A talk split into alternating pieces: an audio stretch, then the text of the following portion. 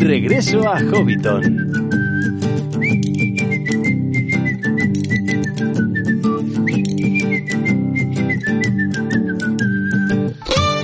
Saludos amigos hobbits y pueblos libres de la Tierra Media y bienvenidos a Regreso a Hobbiton, el podcast de la Sociedad Tolkien Española. Como algunos ya sabréis, este mes nos hemos estrenado en StreamYard, ahora hacemos el podcast por secciones en directo en YouTube. Los que lo hayáis visto por allí, pues nos habréis visto colgar eh, vídeos y hacer directos a lo largo de todo el mes, haber recibido la, la, información de este podcast antes, pero para los que seguís queriendo esto en formato podcast, que os gusta escucharnos de otra manera, más íntima, más cercana, en el coche y sin responder a horarios, pues aquí tenéis el podcast completo con todo lo que hay disponible en YouTube. Esta vez dedicamos el podcast a un aspecto de Tolkien más underground, más diferente. Seguramente os sorprenderá bastante. Estará con nosotros Mónica Finduriel hablándonos de estos aspectos de este Tolkien menos canónico, pero en su opinión igualmente válido. Por supuesto, no faltará la sección de hablar como los elfos, la píldora bibliográfica y la lectura de María José. Así que nada, arrancamos este programa con un nuevo formato en YouTube pero siendo los mismos de siempre aquí, a través de iBox, iTunes o Spotify. Como vosotros queráis, pero siempre, siempre, siempre en Hobbiton. Comenzamos.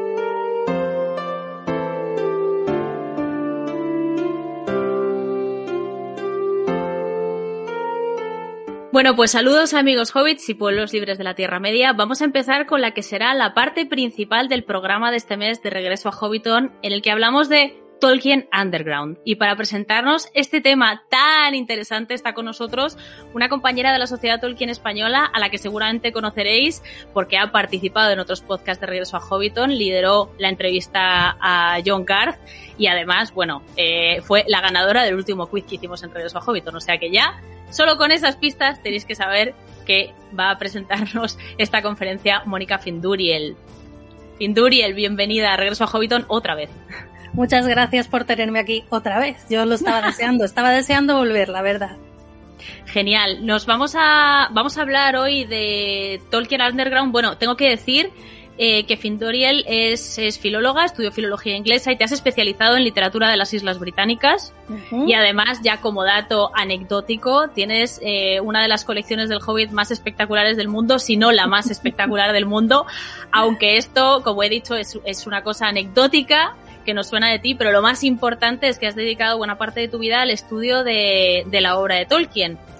Y ahora, después de estudios más, vamos a decir, más académicos, eh, llevas bastante tiempo perfeccionando esta charla de Tolkien Underground, que ya has dado en otros foros, el más importante en el evento de la Tolkien Society. Pero como tú misma dijiste, esta es una charla que se va nutriendo con el tiempo y, se van apareciendo cosillas que estás incluyendo. Sí, la verdad es que el tema de esta charla puede parecer al principio un poco transgresor, pero poco a poco sí que voy añadiendo cosas porque la cultura popular dentro de lo que cabe es una cultura muy rica y que siempre se, está actualizando, siempre están saliendo cositas nuevas. Entonces yo con esta charla lo que quise fue, había hecho otras charlas más académicas desde otros puntos de vista, sobre todo las influencias de la, del mundo nórdico en Tolkien, por ejemplo, mm. eh, las influencias de los anglosajones en Tolkien y demás, más desde el punto de vista de la cultura canónica. Pero me puse a pensar eh, en la aplicabilidad de Tolkien, en lo que Tolkien puede significar para gente completamente distinta a mí, y encontré algunas referencias muy curiosas. Entonces fui tirando del hilo y al final he encontrado un buen grupo de referencias bastante interesante. Eh, y en eso se basa esta, esta charla del Tolkien Underground. Bueno, tenemos mucha gente que nos está viendo ahora porque, bueno, ya sabéis que, que, hacemos esto en directo y luego ya lo volcamos en el podcast y, y sé que hay mucha gente viéndonos ahora y mucha gente que te conoce eh, y que ya te está saludando personalmente y seguramente surgirán un montón de preguntas a lo largo de, de, esto que nos va a presentar, de este tema que nos va a presentar Finduriel ahora, pero os agradecería, os agradecería mucho que guardaseis las preguntas para el final, eh, más que nada porque vamos a responderlas, vamos a intentar responderlas en la medida de lo posible. Si no podemos responder todas, entonces eh, Finduriel usará el muy polite. Ahora mismo no tengo el dato, pero te lo diré cuando lo tenga, lo dejaré en los comentarios. Que es una gran herramienta. Entonces vamos a intentar responderlas todas, pero si esperáis al final a que abramos el turno de preguntas, para mí será mucho más fácil encontrarlas eh, y poder y, no tener que estar buscando en el chat, porque me gustaría realmente poder interactuar con Finduriel y prestar atención a todo lo que nos tiene que contar. Así que bueno, ya sin entretenernos más, eh, te doy paso, Finduriel, y, y bueno, adelante con Tolkien Underground. Pues para comenzar me gustaría citar al propio Tolkien. En su carta a Milton Wallman de 1951, eh, Tolkien, además de decir aquello tan famoso de que quería hacer una mitología para Inglaterra, pero que se le quedó demasiado grande y que abandonó esa idea, también nos dice, y cito, trazaría en plenitud algunos de los grandes cuentos, y muchos los dejaría esbozados en el plan general. Los ciclos se vincularían en una totalidad más majestuosa y dejarían márgenes para que otras mentes y otras manos hicieran uso de la pintura, la música y el teatro. Es decir, que Tolkien era consciente en todo momento de que su obra iba a ser también utilizada por otras personas que se verían eh, inspiradas por él y que incluso la harían más grande. Entonces, eh, como vemos, él tenía en cuenta esta cultura popular, aparte de la alta cultura, que podía verse impactada por su obra e inspirada por su obra. Ya en la propia naturaleza de la Tierra Media está esta naturaleza de, de inspirar, ¿no? Eh, como bien hemos dicho antes, eh, su obra es completamente aplicable no tiene nada que ver con la alegoría. La, eh, además, Tolkien eh, renegaba de la alegoría, ¿no? Como hizo, como no hizo C.S. Lewis, que C.S. Lewis la utilizaba descaradamente. Eh, la alegoría normalmente lo que se hace es coger un referente del mundo real y se convierte en un personaje o en una situación directamente en la obra de arte. Como puede pasar, por ejemplo, con Aslan, que es un referente, es un, como, toma como referente a Jesucristo. Es un símbolo del propio Jesucristo. Pero en la aplicabilidad lo que nos encontramos es una obra de arte, una obra pictórica, escultórica o incluso un texto, sobre todo un texto, que puede aplicarse a la vida real. O sea, el camino es inverso. Eh, por ejemplo, yo que leo El Señor de los Anillos, para mí el anillo puede representar una cosa distinta de lo que representa para una persona en Arabia Saudí en los años 50. Pero van a representar cosas, eh, para, para cada uno van a representar cosas porque van a verlo reflejado en una realidad, en una realidad histórica y dia, mm, uy, diacrítica, sincrónica. Eh, por ejemplo, hemos visto mil veces cómo, por ejemplo, se hacen fotografías de, de Trump y de mm, Bush llevando el anillo único. Eso no significa que el anillo único signifique el poder en Estados Unidos, pero hay una persona en Estados Unidos que lo que hace es esa corrupción del poder que él ve en esas figuras políticas, la traslada al medio pictórico con un anillo. O hay gente que ha querido ver uh, los conflictos bélicos de la Segunda Guerra Mundial, cuando El Señor de los Anillos se escribió mucho antes. Este tipo de aplicabilidad, estas verdades universales de las que habla Tolkien, tienen ese impacto en la sociedad. Y muchas veces pueden incluso impactar de una forma que no sospechamos. Y esos ejemplos son los que yo quiero utilizar en esta charla eh, en varios frentes. Por ejemplo, en el frente contracultural. ¿Qué es la contracultura? Pues es un grupo, movimiento o postura cuyos valores y comportamientos no se ajustan a las normas sociales comunes. Por ejemplo, una tribu urbana. Una tribu urbana la podríamos considerar contracultural. Por otro lado, tenemos las subculturas. La subcultura sería la contracultura pero metida en un tiempo y en un lugar concreto. Es decir, por ejemplo, los hippies. Los hippies son un movimiento contracultural, pero se, se, manifestaron en los años 60 en los Estados Unidos y en Reino Unido. Ya está como más compacto el, el concepto, ¿verdad? Hmm. El underground que da nombre a esta charla eh, sería un movimiento contracultural, pero que además va en contra de la propia norma general. Por ejemplo, los punkis. Los punkis eh, se caracterizaban, por ejemplo, mm, por su, por su propia moda. Lo que hacían era vestirse con ropas muy dispares que no pegaban las unas con las otras para hacer una crítica al mundo de la moda. O sea, les vemos con los pantalones rotos, con los imperdibles, con las camisas, con las camisetas rotas también. Lo que hacían era eso, conjugar cosas muy dispares para hacer una propia crítica del establishment de ese momento. También vamos a ver ejemplos de underground en, en esta charla. Luego ya Zara sacó los vaqueros rotos y les fastidió el. Uy, sí, completamente. completamente, como hizo como hicieron con el grunge, ¿no? Que lo convirtieron en en moda. sacaron las marcas, las camisas de cuadros y ya se acabó. Se acabó. Hay un libro, no recuerdo ahora qué libro era. Creo que era Generación X, que es el que da nombre a la generación, de hecho, en el que salía un personaje que se acercaba a un vagabundo y le decía, ¿qué harapos más chulos llevas? ¿Dónde los has comprado? ¿Sabes? Todo esto de cómo fagocita la industria de la moda a los movimientos distintos y a las estéticas distintas también de lo que es la norma, ¿no? Em, también vamos a hablar del freak scene. El freak scene es eh, una cultura musical que es eh, post-hippie, de después de los hippies, pero antes de los punks. Y es música, por ejemplo, la música progresiva. También Tolkien tiene mucha influencia en esa música. Estamos hablando de los años 70, finales de los 60. También podemos hablar del outsider art, el, arte de los que están fuera de, la sociedad, ¿no? Que tiene un complemento, tiene un, un discurso contestatario. Se suele hacer a escondidas, los autores no son importantes y también suele tener ese elemento de crítica para con la sociedad. ¿Vale? Mm. Una performance, por ejemplo, que sea muy alternativa, la música alternativa, todo esto sería outsider art. Y Tolkien también está ahí, por muy mainstream que se haga, porque hoy en día podemos considerar que Tolkien está en la cultura popular de una forma global. Mm. Elia lo sabrá que, por ejemplo, hablar de Tolkien en los años 90 pues la gente no te iba a entender, no iba a saber ni quién era Gandalf, ni quién era Gollum, y hoy en día incluso hacen humor en la televisión de ello, ¿no? Sí, sí, sí, sí, totalmente. Era, quién es Frodo. era impensable antes, o sea, era impensable porque eso, porque no te iban a entender nada, los que te iban a entender iban a callarse en plan, Dios mío, ¿cómo se te ocurre? Sí. Eh, ahora, ahora es muy habitual, ahora yo en el trabajo, alguna vez le he dicho a mi jefa, oye, ¿qué ha pasado? No sé qué. dice, no me lo puedo creer. Y le digo, te lo juro por Frodo. Ella no ha visto El Señor de los Anillos, pero te lo juro por Frodo lo entiende. O sea, lo entiende perfectamente.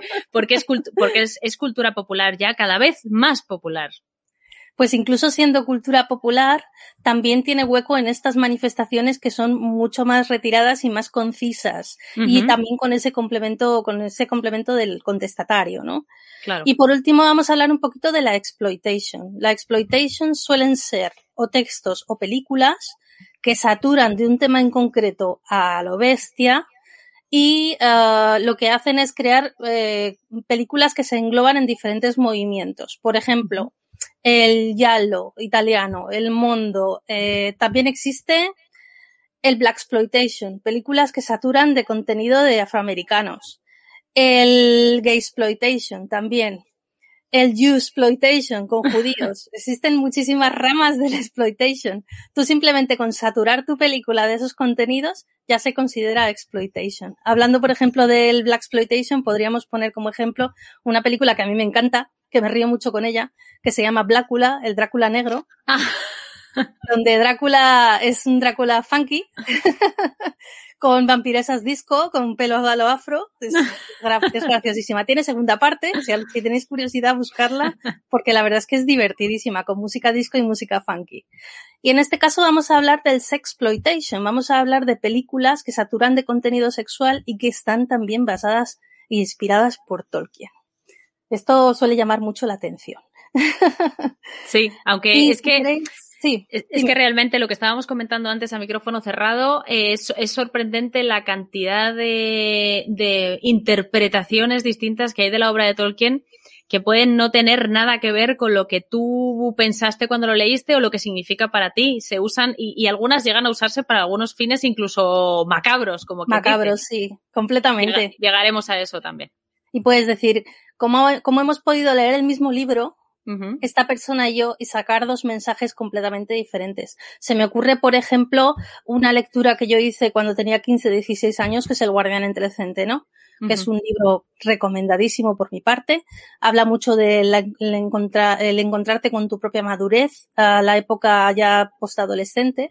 Y pensar que, por ejemplo, Mark David Chapman pudo leerse ese libro y se le ocurrió leyendo ese libro que tenía que matar a John Lennon, pues es que es impensable, ¿no? Sí, pues pasa lo mismo con Tolkien también. Muchas veces dices, jolín, esta cosa que es tan completamente diferente a mí, eh, ¿cómo se ha podido inspirar en Tolkien? ¿Cómo puede aparecer Tolkien en un ambiente así? El propio Tolkien a, a lo mejor se horrorizaría o se escandalizaría, pero aquí estamos hablando de la, de la aplicabilidad que hemos dicho antes, ¿no? Y de Muy lo bien. que los estudios culturales ensalzan cuando, por ejemplo, David During dice que, los, eh, que la cultura popular lo que hace es luchar contra la jerarquización del arte.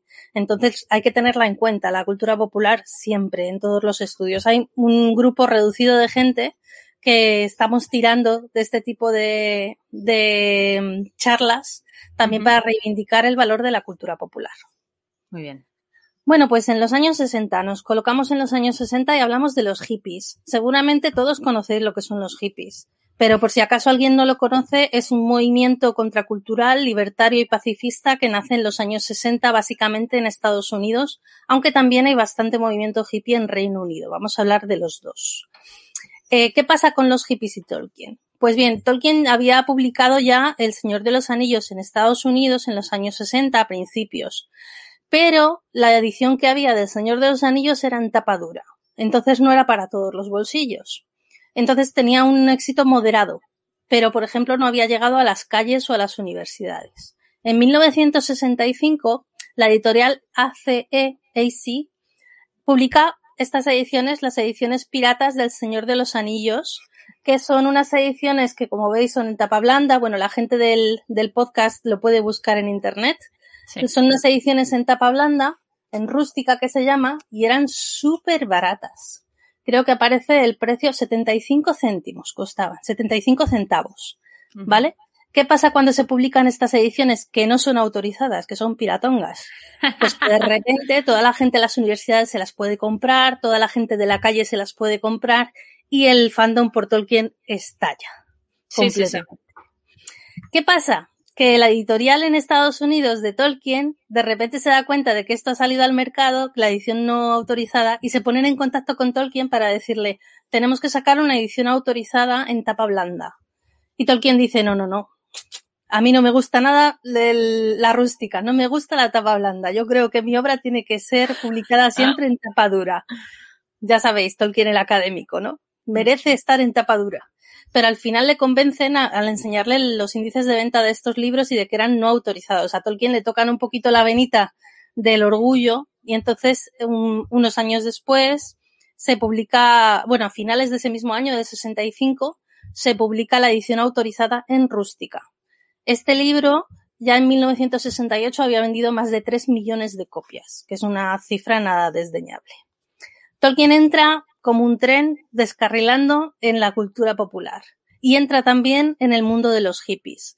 En demostraciones, en, manifestaciones hippies se puede ver a, a muchos de los miembros de este, de este movimiento contracultural con chapas en las que pone Frodo vive, en las que pone Gandalf for President también, hacen ciertos eslóganes.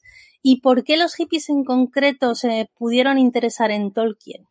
Pues hay varios puntos de toque entre la obra de Tolkien y las ideologías hippies. Por ejemplo, el primero y el más evidente que se me ocurre es la idea de comunidad. La idea de un grupo de gente heterogénea que se une por un fin en común, por un objetivo en común. Los hippies podían venir de muchos extractos sociales. Existían los hippies que eran hijos de gente muy rica o de gente muy próspera, hijos de militares incluso, y también había gente que venía de otros extractos sociales distintos. Pero todos se juntaban y llegaban a vivir en comunas eh, con los ideales de la paz, la libertad, el ecologismo, todo lo que rodeaba al movimiento hippie, ¿no? Entonces ellos vieron a Frodo, a Sam, que son hobbits, vieron también a los, a los dos hombres que están en la comunidad del anillo, al elfo, al enano y a, y a Gandalf, trabajando juntos por un bien en común, ¿no? Entonces se vieron muy identificados por esta, por esta cualidad de la comunidad del anillo. Luego, lo acabo de mencionar, el ecologismo, el cuidado de la naturaleza. Es muy importante. Tolkien, ya lo sabéis, que él rechazaba bastante el progreso. Eh, no le gustaban las carreteras, no le gustaban los trenes, a pesar de que a sus hijos les encantaban los trenes. Eh, llegó a decir en una de sus charlas, la que hizo sobre los dragones para niños, que los dragones hoy en día no se ven, pero sí que podemos ver el rastro de por dónde han pasado, que serían las carreteras, ¿no? las carreteras eran el rastro de los dragones. No le gustaban nada. Llegó a conducir Tolkien, pero no lo hacía muy bien. Sí, ya tenemos, ya tenemos una obra que lo refleja perfectamente. Sí, verdad. Mr. Bliss, muy recomendable para los niños. Tolkien llegó a tener dos coches, eh, bueno, uno detrás de otro, pero, pero fatal. O sea, él enfilaba una calle llena de coches y decía, cargad y dispersadlos y, apretaba el acelerador, ¿no? Eh, entonces, al final los vendió porque realmente lo de conducir no era lo suyo. También tenía mucha nostalgia por el paisaje de Birmingham, por toda la parte en la que él se había criado y veía cómo el progreso se iba comiendo estas granjas, iba comiendo estos, estos pastos, ¿no? Tenemos en la obra de Tolkien, por ejemplo, la figura de Bárbol, que es una figura muy ecologista, es un protector de los árboles. De hecho, cuando él ve la destrucción que Saruman hace sobre los árboles y demás en la cámara de los Ents, los Ents deciden ir a la guerra por esto mismo también. Eh, también tenemos las grandes águilas, que son unas criaturas creadas también por Yavanna, bueno, creadas, son criaturas de Yavanna, podríamos decir, que lo que hacen es proteger a los pequeños animales y a los animales en general. Entonces el ecologismo vemos que está bastante, bastante presente el Tolkien. Esto de las fábricas echando humo que aparece en el ensaneamiento de la comarca, que han destrozado completamente la comarca. Pues bien, eh, los eh, ecologistas, los hippies eran muy ecologistas. Muchos de ellos eran veganos, muchos de ellos no utilizaban pieles, lucharon contra el consumo de las pieles, Lucharon también contra los vertidos petrolíferos, que en aquella época hubo bastantes, también contra las armas nucleares. Hay que tener en cuenta que ellos están en una época muy convulsa políticamente hablando. Entonces, por el uso de las armas nucleares también lucharon contra ello. Y también por el uso del crudo como, como combustible. Ellos solían viajar de una forma mucho más sostenible. Incluso las propias comunas que ellos crean son comunas autosostenibles. Lo que suelen hacer es cultivar sus propios alimentos, eh, elaborar su propia ropa. Y esto también es un punto de toque con, con la filosofía que se ve en la obra de Tolkien. Después, y no menos importante, el escapismo. Como hemos dicho antes, los hippies vivían en una época políticamente muy convulsa. Tenían la crisis de los misiles en China, mm. en, en, Cuba. Tenían las armas eh, nucleares de China la guerra de Vietnam también, que se los estaba llevando y los estaba esquilmando. Entonces, ante estas épocas de crisis, yo creo que es cuando más se lee a Tolkien. Cuando uno tiene más problemas, cuando hay, lo comentaba el otro día, por ejemplo, en la entrevista que me hicieron para el Confidencial, el chico me preguntó, el periodista me preguntó que por qué a Tolkien se lo empezó a leer muchísimo después del 11S. Y es por esto mismo, porque en las épocas de crisis nos hace falta este escapismo, esta evasión y consuelo que es lo que comporta Tolkien, ¿no? Entonces, en un artículo de 1967 llamado Frodo Lives, se escribió, y me vais a permitir que lo lea porque no me lo sé de memoria, Ningún joven va a creer en un hermoso caballero con blanca armadura y con la fuerza de diez hombres porque su alma es pura. Sabe demasiado de historia y sociología, caray, para encontrar la caballerosidad encantadora en su ambiente feudal como para soñar con héroes griegos y dioses que caminan sobre la tierra. Pero dale unos hobbits y podrá escapar a un mundo muy muy lejano que satisfaga su mente del siglo XX. En Tolkien no existe el caballero de la brillante armadura, y menos en El Señor de los Anillos. Eh, de hecho, las dos personas que quizá podrían encarnar este caballero de la brillante armadura serían Aragorn y Boromir. Pero Boromir cae, eh, sucumbe al poder del anillo y Aragorn es increíblemente humilde. De hecho, cuando llega a Minas Tirith, eh, él no quiere entrar en la ciudad hasta que todo se haya solucionado y hasta que hasta que haya terminado todo el tema del anillo, él no quiere entrar en la ciudad y él es el heredero de Gondor. Entra después a escondidas para poder curar a la gente de las casas de curación, pero es increíblemente humilde.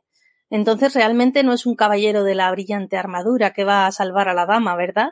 De hecho, todo lo contrario, se menciona, se dice, eh, dice la canción de, del, bueno, la carta que escribe Gandalf a Frodo le dice, no todo el oro reluce.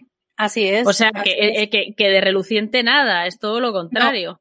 Además es una, es una mención a la roña que debía llevar encima sí, por ser exacto. ¿verdad?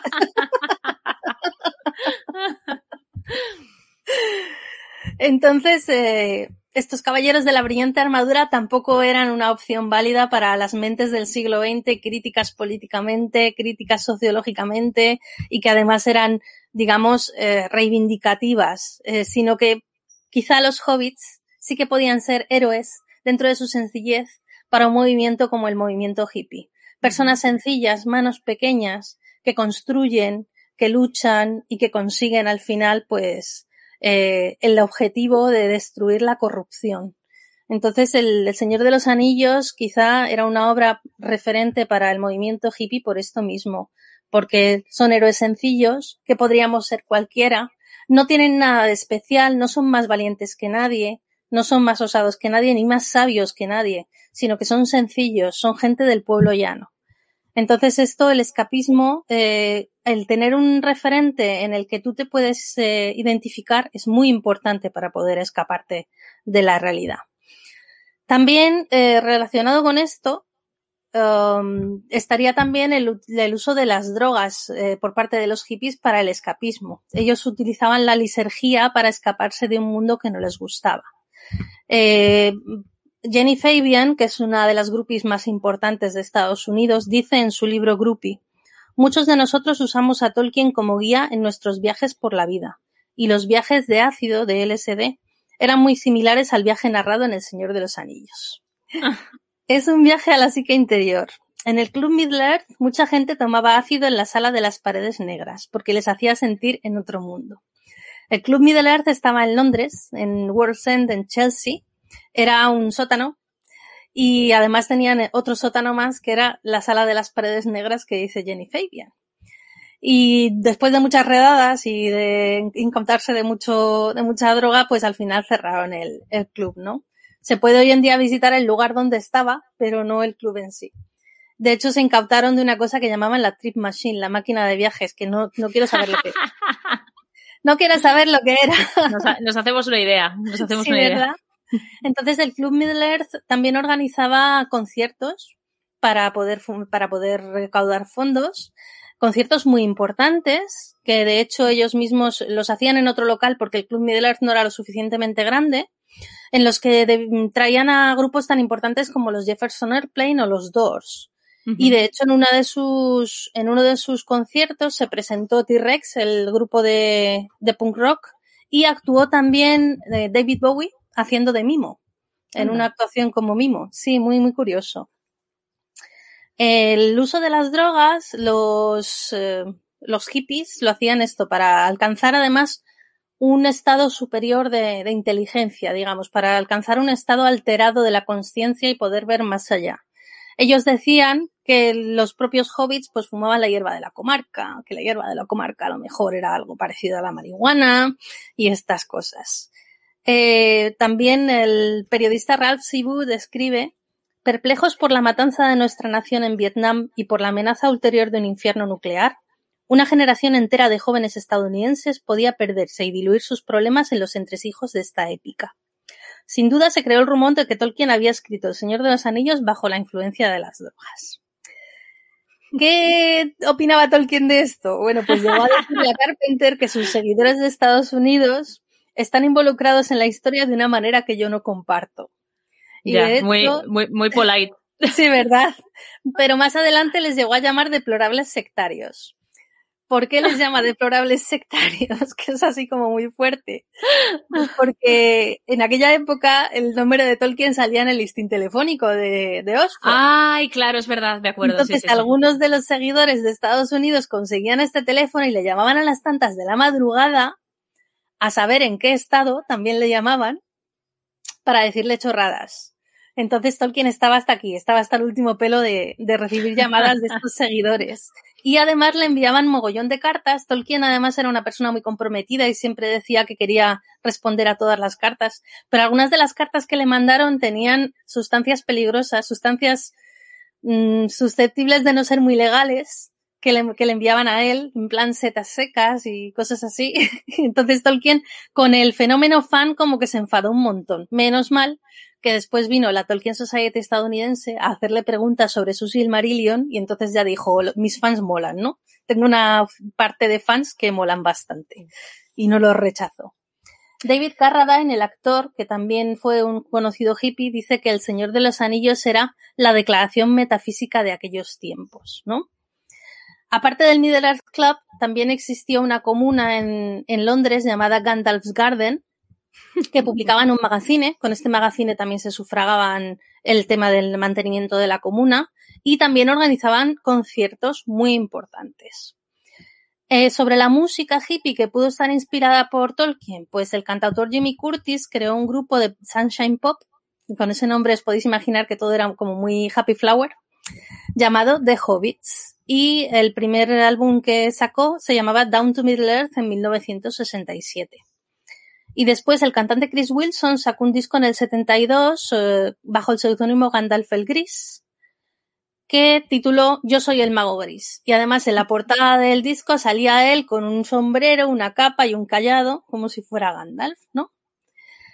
Aparte de todo esto, eh, lo que se creó en Estados Unidos en, a principios de los 70, muy inspirado por este tema de los hippies, fue una especie de parque de atracciones basado en Tolkien. Lo que mucha gente sueña de vez en cuando, ¿no? Ir a un parque temático de Tolkien y poder entrar en los agujeros hobbits y demás. Pues esto era, esto era una especie de parque temático. Tenía atracciones y también tenía escenarios que estaban construidos en la naturaleza. De hecho, hoy en día se puede ver todavía el, la señal de Hobbiton USA, hecha con piedras en la ladera de una colina. Y también los amantes de los lugares abandonados eh, han entrado para gozo de muchos fans, como por ejemplo yo que exploro estas cositas, y han hecho fotografías de los dioramas que todavía quedan por ahí. Queda algún cartel que otro, eh, queda bolsón cerrado, lo que queda es el agujero y partes de un Gandalf de escayola, y también quedan las atracciones un poco bastante rotas. Gollum es un bichito verde con los ojos amarillos que está metido en el tronco de un árbol. También los orcos parecen jabalíes andando a dos patas, pero bueno, la intención es lo que cuenta. Y en eBay, de hecho, todavía se ven las señales de tráfico que las venden eh, por eBay de Hobbiton USA por aquí. Mm. es bastante curioso.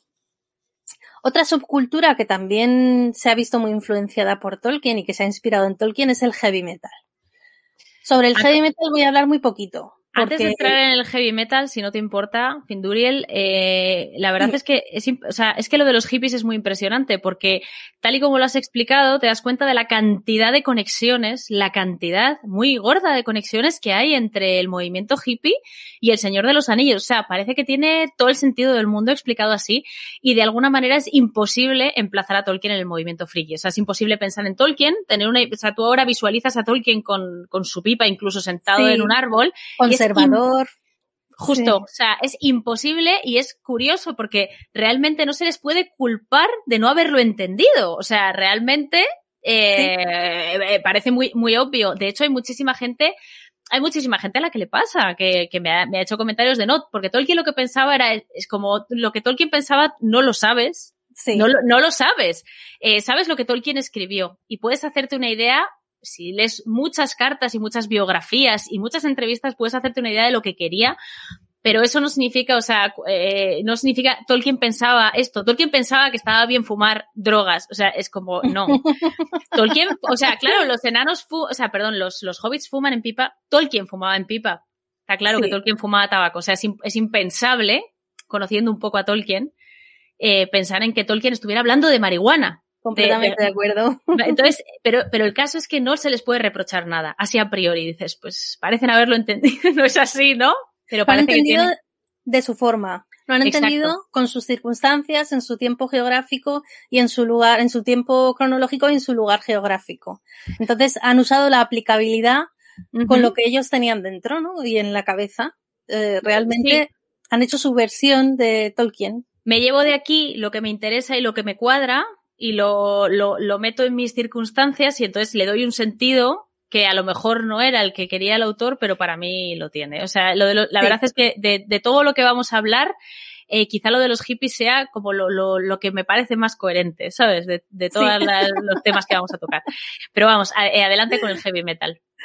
Hay muchísima influencia de Tolkien en el heavy metal, muchísima. Se podría hacer una charla solamente con la influencia de Tolkien en el heavy metal y nos faltaría tiempo. O sea, una charla de dos horas se puede hacer solamente mm. con el material que yo he reunido. Pero bueno, quería mencionar unos cuantos grupos que seguramente os suenan a algunos o no, pero los podéis buscar en YouTube y podéis ver los vídeos musicales de esta gente. Hay ejemplos estadounidenses como Kiri Zungol, pero sobre todo eh, tuvo mucha influencia en el heavy metal nórdico y en el heavy metal germánico, como los Attacker que tienen un álbum que se llama Battle at Helm's Deep, los Summoning que son austriacos, los Battle Lord que son finlandeses, los Amon Amarth muy conocidos suecos y los Gorgoroth noruegos. El cantante de Dimmu Borgir, que son noruegos, se autobautizaba como Shagrat. Vamos a hablar después un poquito de él también. Y el del grupo Bursum, eh, que significa oscuridad en la lengua negra, se llamaba a sí mismo Conde Grishnak también. Pero los más notables y los más conocidos, ¿quién pueden ser? Pues los Blind Guardian. Blind Guardian. Los Blind Guardian que tienen varios álbumes inspirados en Tolkien y tienen este álbum el Nightfall in Middle Earth que está basado en el Silmarillion que, que a ella seguro que le encanta. A, a, mí ese álbum me parece una maravilla y te digo una cosa, eh, cuando yo conocí ese álbum, el heavy metal, bueno, regulín, o sea, regulín porque además eh, cuando no... Es lo que tienen los prejuicios. Los prejuicios son malos. Yo conocí el heavy metal muy tarde y porque un compañero eh, que me caía muy bien en, en, un curso de inglés en verano me dijo, no has escuchado heavy metal. Si a ti te gusta la música clásica, te tiene que gustar el heavy metal por, por narices. O sea, seguro, uh -huh. seguro que te va a gustar. Y me pasó una cinta y fue como, oh my god, ¿qué es esto?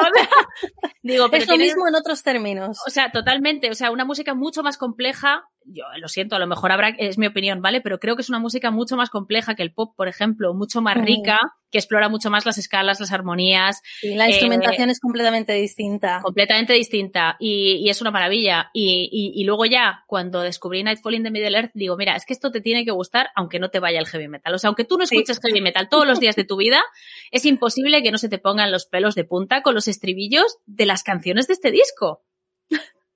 Completamente de acuerdo, completamente de acuerdo. Y The Bard Song es un temón. Ay. Yo la tuve, la, la tocaron, o sea, la puse en mi boda, en, las, en la música de mi boda estuvo The Bard Song porque no podía faltar. No podía faltar. Eh, Después, esta, esta música de la que hemos hablado, el Freak Scene, que es la música psicodélica y progresiva de finales de los 60, principios de los 70, también hay mucha influencia de Tolkien en ella, sobre todo en el grupo Rush, que tienen un, un álbum llamado Rivendell. Si está por ahí Eduardo Segura, a Eduardo Segura le encanta Rush. Los Sticks, que tienen un álbum llamado Lords of the Ring. Los Genesis tienen una canción llamada Stagnation, que está basada en Gollum o los Camel con su trilogía Nimrodel, The Procession y The White Rider, pero quizá eh, los más notables que tienen influencia de Tolkien son los Led Zeppelin, muy conocidos también. Tienen canciones como Battle of Evermore, Misty Mountain Hop o eh, incluso Rambelón, en el que se habla de los nueve jinetes oscuros que cabalgan, está muy chula. Incluso hay quien quiere ver también influencia de Tolkien en Stairway to Heaven. Cuando hablan de, de la mujer que dice que todo lo que, todo, ellos dicen all that glitters is gold. Todo lo que es oro reluce. En contraposición a lo que dice Tolkien. Yeah. Se habla de que podría ser Galadriel. Cuando hablan de la, la reina de la primavera que está haciendo su limpieza anual, podría ser Valla de Oro también. No lo, nunca han dicho que no, pero tampoco han dicho que sí. Uh -huh. Entonces en Stairway to Heaven también se podría ver a Tolkien. Y luego el cantante, eh, Robert Plant, tiene, tiene, una canción llamada Brown, Brown y Our Stomp que va sobre su perro, que su perro se llamaba Strider, Trancos. Anda. Sí. también hay un grupo psicodélico eh, formado en Nueva York que se llama Gandalf y también tenemos todo el ciclo de música de Bob Hanson, que sacan un Ringen en 1970. Muy recomendable. Yo os lo, os lo recomiendo a Bo Hanson porque tiene una música muy, muy interesante. Vamos a hablar también de otra influencia que a mí me llamó mucho la atención porque hemos hablado de los hippies. Los hippies tienen una ideología muy libertaria, se podría decir que muy izquierdista, muy, eh, muy social, eh, ¿vale? Pero también Tolkien ha influido en el espectro contrario, en la ultraderecha. Yo no me lo esperaba, pero lo descubrí y la verdad es que es muy curioso. Vamos a hablar de los eh, campos hobbit, que son unos campamentos que se organizan en Italia en los años 70, el primero de ellos en 1977 en Montesarchio, en Italia. Lo organiza el grupo Fronte de la Juventud.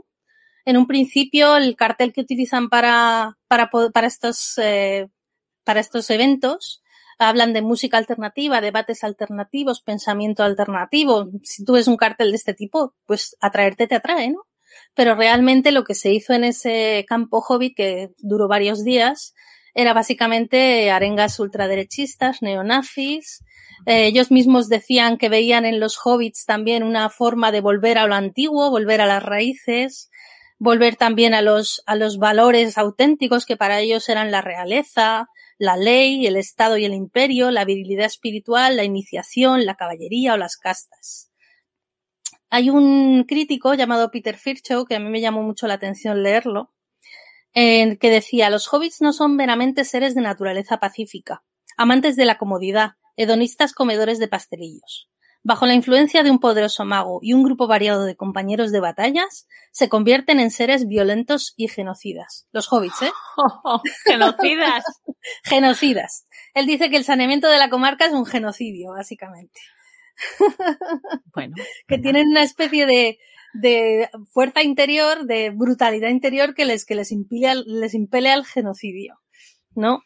Estos, eh, estos fascistas de los Hobbit Camps, pues básicamente lo que hacían era intentar crear un mensaje completamente nuevo, diferenciado del fascismo de Mussolini, pero en la misma línea. Ellos mismos decían que ellos no tenían la culpa de lo que había pasado con Mussolini, que ellos traían un mensaje completamente distinto, ¿no? el tradicionalismo de Julius Ébola, eh, hubo charlas, hubo conferencias, hubo eh, también proyecciones y de hecho se formaron varios grupos de música folk fascista. Entre ellos, pues eh, tenemos un, grupo llamado Compañía del Anhelo, Compañía del Anillo. bastante curioso lo del folk fascista, tampoco lo conocía. Y mira que a mí me gusta mucho la música folk. este, esta digamos, influencia, este, esta apropiación de Tolkien, mejor dicho, por parte de movimientos de ultraderecha también lo podemos ver en España. Tenemos a Vox, que lo, que lo ha utilizado varias veces a Tolkien. ¿Ah, por ejemplo, sí, en la campaña que se hizo en las primeras generales en las que se presentaban, hubo un tuit de la, de la cuenta, digamos, la cuenta oficial de Vox, en el que decía por Frodo, salía una foto de Aragorn cargando en la Puerta Negra, pero contra lo que cargaban no eran orcos, sino que eran las feministas, el movimiento LGTBI, protagonizado de hecho por un fantasmita que tenía los colores de la bandera LGTBI, conocido como Gaisper en después los antifascistas y demás. O sea que sí que han utilizado la imaginería de Tolkien para su campaña. En esta primera campaña, de hecho, en la parte que hicieron en Andalucía, hay un, hay un vídeo de Abascal yendo a caballo como si fuera un caballero de, la antigüedad, ¿no? Vamos a recuperar, vamos a reconquistar a, Andalucía, decía. Y estaba con la música de las dos torres. Entonces, bueno, claro, es que... Mm, es muy eh, épico. es que los, los orcos pueden ser cualquiera, depende de cómo pienses tú al, final, eh, si tú te sientes identificado con, el, con, eso, con la carga de Aragón en la Puerta Negra, ¿quién es el orco? Lo pones tú. Al final, tus, tus, principios, tu forma de pensar, tus valores, eh, hacen que el orco sea uno u otro. Lo normal es que sea un orco. Punto. lo, normal es que tú veas a un orco. E incluso e, e incluso si tienes corazón, o sea, hay gente que tiene un corazón más blandito que el mío o que no ha entendido muy bien creo que no he entendido muy bien, que dice que, que Tolkien es súper violento, o sea, que son, o sea, que es una obra súper violenta. Eh, y que además eh, se trata a los orcos muy injustamente, que pobrecillos, que también tienen sus derechos, que tal, y tú dices, eh, sí, pero que no va de esto, o sea, no, no va, o sea, el propósito final no es que se forme una organización de, no sé, de los Reinos Unidos en la Tierra Media y los orcos tengan sus representantes y los Nazgûl también. Entonces, o sea, no, no es, no es esta, no es tan compleja la historia que está contando Tolkien aquí. O sea, no se mete en esas complejidades políticas. No era su intención, pero es verdad que mucha gente además dice que Tolkien seguramente estaría más de acuerdo con la ultraderecha porque era una persona tradicional y de, otro tiempo. Digo, bueno, ser tradicional no sé hasta qué punto implica ser de ultraderecha. completamente de acuerdo. Porque a lo mejor tú quieres que, pues eso, o sea, quiero decir, a lo mejor tú quieres que se conserven ciertos, ciertos valores tradicionales como el honor o tener palabra. Claro, lo que hablábamos antes. Eh, por ejemplo, los hobbits se inspiraron a los, a los hippies por ser humildes y demás, pero también inspiraron este movimiento ultraderechista del Frente de la Juventud porque rechazaban a los extranjeros. Por ejemplo. Porque defendían con uñas y dientes su territorio porque eran tradicionales, eran, no querían nada de fuera, estaban ahí aislados en su burbuja y además eh, rechazaban el progreso. Entonces también, pues eso inspira a este movimiento ultraderechista. Es muy curioso. Es tremendo, es tremendo. Me llamó muchísimo la atención. Eh, de hecho, hace poco se volvió a, a, organizar un campo Hobbit, en, no sé si fue en 2014, eh, en el que se celebraba una efeméride de, en 2017, una efeméride del primer campo Hobbit y parece que esto también está renaciendo el tema de volver a organizar campo Hobbits en Italia.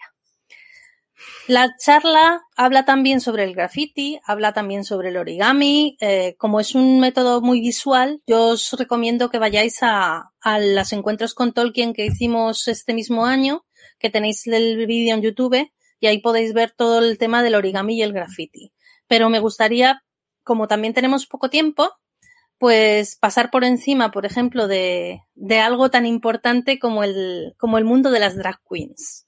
¿Quién podría decir que íbamos a encontrar drag queens inspiradas en Tolkien? Pues sí, amigos, las hay.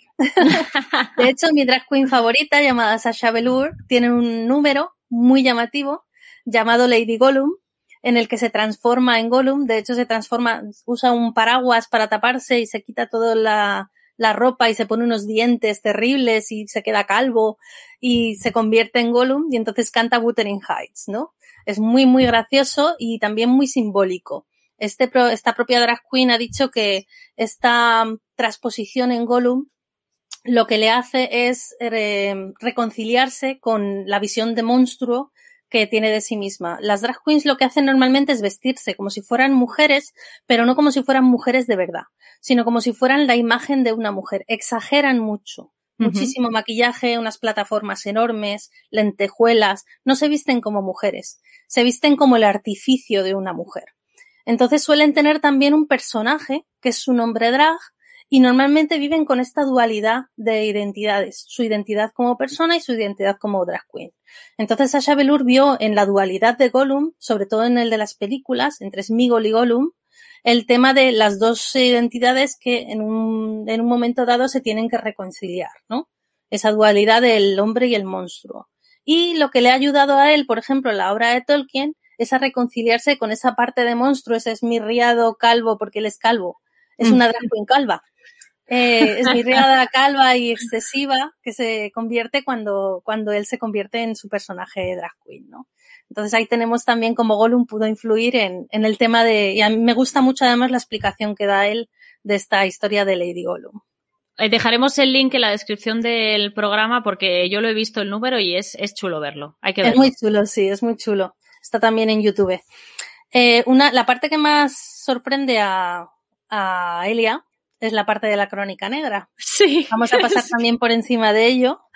Vamos a hablar de un criminal llamado Ronnie Lee Gardner, que, nació en Salt Lake City de familia mormona. Mató a una persona durante un atraco a mano armada con 23 años y el día que lo llevaban a juicio por ese crimen mató a su abogado. O sea, disparó a su abogado. Un, un elemento. Lo condenaron a cadena perpetua por lo primero y a, y a, a muerte por lo segundo. Entonces, la noche antes de ser ejecutado, él pidió su última cena, que era un filete, cola de langosta, tarta de manzana, helado de vainilla y seven up. Esto lo sé por un libro que hay sobre las últimas cenas de los condenados a muerte. Es un libro súper interesante. Y también pidió El Señor de los Anillos y estuvo viéndolo en bucle durante las últimas 48 eh, horas que se, que se mantuvo en ayuno, estuvo viendo en bucle la trilogía del Señor de los Anillos. Es una anécdota que no deja de ser anecdótico el, el tema, pero bueno, Tolkien está ahí. Sabemos que, a este criminal le gustaba mucho Tolkien. No es que se inspirara en él. No he encontrado ningún crimen inspirado en Tolkien. Eso está bien decirlo también. Lo cual, lo cual es bueno, lo cual es muy bueno. Pero, vamos, pero vamos, que a ese señor y a mí nos gustan las mismas películas, por desgracia. que dices, yo no tengo nada en común con un asesino así. Pues sí, sí, hija, sí, sí que tienes. Antes hemos hablado de, de Burzum, su cantante y único miembro, de hecho, se llamaba Barbie Kernes. Eh, como hemos dicho, se llamaba a sí mismo Count Grishnak, pues este hombre también era un hombre, de, un criminal de cuidado. Eh, se lo, se lo relaciona con un movimiento llamado el Inner Circle, el círculo interior, digamos, que se dedicaban a quemar iglesias noruegas, además iglesias muy antiguas hechas con madera, iglesias católicas, porque ellos se identificaban mucho con ideales nórdicos y lo que hacían era directamente exterminar todo el tema del catolicismo en Noruega. Y también asesinó a Euronymous, que era un guitarrista fantástico, también noruego, y por ello mismo fue a la cárcel. Entonces este Barbie Kernes hoy en día está en libertad porque las penas de cárcel en Noruega son muy, muy breves. Son 21 años, que es la pena máxima en Noruega son 21 años. Y cumplió solamente 14.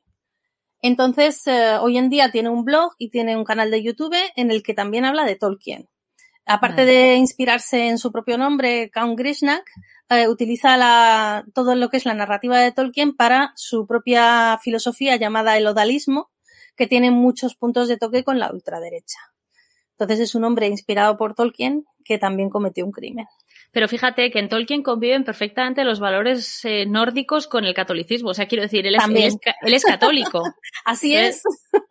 Así es. Es verdad. También se condenó al, al cantante de, de Dimmu Borgir, que hemos dicho antes que se llamaba Shagrat. Al cantante de Dimmu Borgir se lo, se lo condenó por quemar iglesias católicas también y por mantener a un hombre secuestrado y beber su sangre. Eh, pero le inspiraba a Tolkien para su música, ¿sabes? Entonces es bastante curioso. Y aquí en España podemos dar relieve a, tres casos. El primero de ellos, que no quiero dejar de mencionarlo porque fue muy significativo para la gente que teníamos gustos un poco diferentes a, al resto, que es el caso de Javier Rosado y Félix Martínez, llamado El crimen del rol. En esto es del 94. Asesinaron a un empleado de la limpieza y los diarios empezaron a decir que había sido porque estaban en una partida de rol que les exigía matar a, a este empleado de la limpieza. Entonces se empezó a demonizar al rol y por ende también se demonizó a Tolkien desde, desde aquel entonces. Se empezó a decir que la gente que leíamos este tipo de libros pues estábamos chalados o podíamos convertirnos en asesinos, ¿no? A partir de ese momento y sobre todo los que jugaban a rol. Que mis hermanos jugaron a rol a partir de los 12 años y mi madre jamás pensó mal de, del tema de los juegos de rol. Menos mal porque tenía la cabeza bien asentada sobre los hombros, pero hubo mucha gente que se alarmó. Sí, sí, sí, sí, sí. Además, eh, muy extendido esto. O sea, muy extendido, ¿eh? Caló profundamente hasta que el rol ha vuelto a tener eh, fama normal. Ya no te digo. Ha vuelto a respeto por él, sí. Sí, normal, normal y corriente. En plan, que tú digas, me voy a una partida de rol y no pase nada, ha, pasado muchísimo tiempo. Y aún así hay gente que todavía te dice, pero ¿y eso cómo va? Eso, ¿y qué tienes que hacer? Y tal. Y es, bueno, y ya si es rol en vivo ya ni te cuento. Bueno, el rol en vivo ya vestirte y tal y pegarte con espadas de goma espuma eso es muy peligroso. Total, total. Eh, también tenemos el caso, esto me acuerdo yo además porque esto fue del año 2000 y me llamó mucho la atención, el caso de José Rabadán, del asesino de la katana, que es un chico que cuando tenía 16 años asesinó con una katana a sus padres por la noche y a su hermanita de 9 años. Y cuando la policía lo, lo, arrestó y le dijo que si quería coger algo de casa para llevarse a la cárcel, él dijo que se quería llevar el libro del Señor de los Anillos. Entonces, de nuevo, se volvió a demonizar a Tolkien por el tema de la crónica negra, ¿no? También se demonizó uno de los juegos de Final Fantasy porque se decía que él jugaba mucho y que se había inspirado en, en Squall para matar a su familia. También es otro mundo muy demonizado por parte de los medios de comunicación, el mundo de los videojuegos. Y el más reciente que he encontrado es José Bretón, que está encarcelado por narcotizar, asesinar y calcinar a sus dos hijos de seis y dos años. eh, que ha dicho a la prensa y a su familia básicamente que es un ávido lector del Señor de los Anillos, que lo lee muchísimo en la cárcel y que incluso eh, para él es una influencia superior a la Biblia. Entonces, de nuevo, ahí vemos a los medios de comunicación intentando pinchar, intentando sacar a Tolkien un poquito de quicio y meterlo en la crónica negra de España, ¿no? Impensable completamente. Porque no hablamos tampoco de inspiraciones y si habláramos de inspiraciones no son mentes en las que habría que fijarse demasiado. Tú cambias, eh, sustituyes ahí el Señor de los Anillos por cualquier otro título y el resultado es el mismo. Sí. O sea, no importa. Tú puedes cambiarlo, cámbialo por Crepúsculo, eh, pon la Ilíada, me da igual. Sí. Cuando estás mal de la cabeza, Pero Está Tolkien y el rol son un punto de toque que Sí. normalmente los, siempre los medios de comunicación te van a sacar una noticia. Porque dime Sí. tú qué noticia hay en que este señor que ya está en la cárcel lea un libro o lea otro. Pero es que es el señor de los anillos. Entonces te lo van a sacar en una noticia. Y es un Claro. rollo esto. Y lo último de lo que me gustaría hablar es de las exploitation, de películas eróticas Ah, sí. de contenido muy cargado en sexo gratuito y desnudos gratuitos, eh, pues inspiradas o inspiradas sí en Tolkien. La primera de la que me gustaría hablar es una es una cinta softcore, es eh, porno suave, digamos, no salen tetas, eh, pero hay algo erótico en ella, ¿no? Que es The Lord of the G-Strings, el Señor de los Tangas, que es del año 2002 y está dirigida por Terry M. West. También se dice que esta palabra, que esta película es un spoof. Un spoof es cuando haces una parodia de un género, por ejemplo, de las películas de miedo, pues eh, Scary Movie. Scary Eso es un sí. spoof. Pues esto, digamos que sería un spoof de las películas épicas, ¿no? Tipo El Señor de los Anillos. En esta película, la- una pequeña throwbit de Diddle Earth llamada Dildo Saggins ay Dios mío. tiene la misión de destruir el tanga de poder que convierte a su poseedor en todopoderoso tirándolo al Party Pooper Volcano, Ay Dios mío. ¿vale? Para ello cuenta con sus amigas Trobits Spam y Horny. También sale una criatura llamada Bolem que quiere, que quiere el tanga, Smirnoff el mago, la exiliada reina Araporn de Mufonia y el mago Sauras, que sería, eh, el mago Sauras sería Saruman Saruman. Y su Dork Army van contra ellos, ¿no? el argumento es fantástico. Es, inge- es ingenio- o sea, es ingenioso, ¿eh? No te crees. De hecho, una vez que presenté esta charla también puse un pequeño clip cuando ya están llegando al Party Pooper Volcano y aparece Bolem y les dice, dadme el tanga, solo un momentito, tesoro, mi tanga. es buenísimo, es muy bueno. Eh, la segunda que me gustaría comentar, esta sí que es una película porno, es una película de porno gay underground del año 2002, dirigida por Nick Seth, que se llama Lord of the Cock Rings. Que voy a dejar la traducción a, a los oyentes, que seguramente lo hayan pillado, ¿no? Es un mediometraje, como he dicho, es un mediometraje underground de sexo gay, donde tenemos a Scroto Baggins, un friki que posee un anillo para esas partes, prodigioso. ¿Vale? No vamos a decir pene en este. Uy, lo he dicho. ¿Mm? Pero bueno, sí. Un anillo mágico eh, que quiere todo el mundo, ¿no? Y la más conocida quizás sea una película de porno hardcore llamada The Whore of the Rings.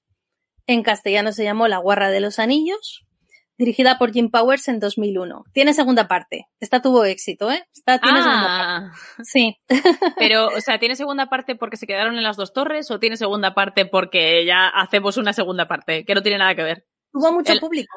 Entonces, al tener mucho público, dijeron, vamos a hacer una segunda parte. Y porque seguramente Sauron, bueno, Sauron, eh, sí, Sauron, se llama Sauron, es una señora con muy poca ropa, no muere en la primera parte. Entonces, claro, pudieron hacer una segunda parte. Aquí lo que tenemos es una jovita que encuentra el dildo único, que tiene poderes también, y pertenece a Sauron. Entonces Sauron lo está buscando. Como he dicho, es una señora con bikini de malla, muy, muy contenta la señora, eh, que lo quiere recuperar y para ello utiliza sus dildo raves, a los espectros dildo. Y bueno, dejo la investigación a la libertad de cada uno y a la discreción de cada uno y a su salud mental, en este caso. Pero bueno, que sepáis que Tolkien ha llegado hasta ese punto. A, todas partes. Tolkien pega con todo. Ya seas, ya seas adicto al sexo, te gusta el porno, seas un asesino, seas hippie o de ultraderecha, eh, hay un libro, el libro para ti, eh, para ti, El libro para ti. El libro para ti. Es tu libro. Tolkien es, o sea, sí, el Señor de los Anillos es tu libro, seas como seas. Te gusta el graffiti, te gusta el origami, te gusta el macramé. Tolkien. Exacto. Tolkien Forever. Bueno, pues, eh, oye, eh, esta charla, siempre que, porque esta no es la primera vez que, la oía, siempre que la escucho me sorprende, siempre que la, la escucho me gusta más.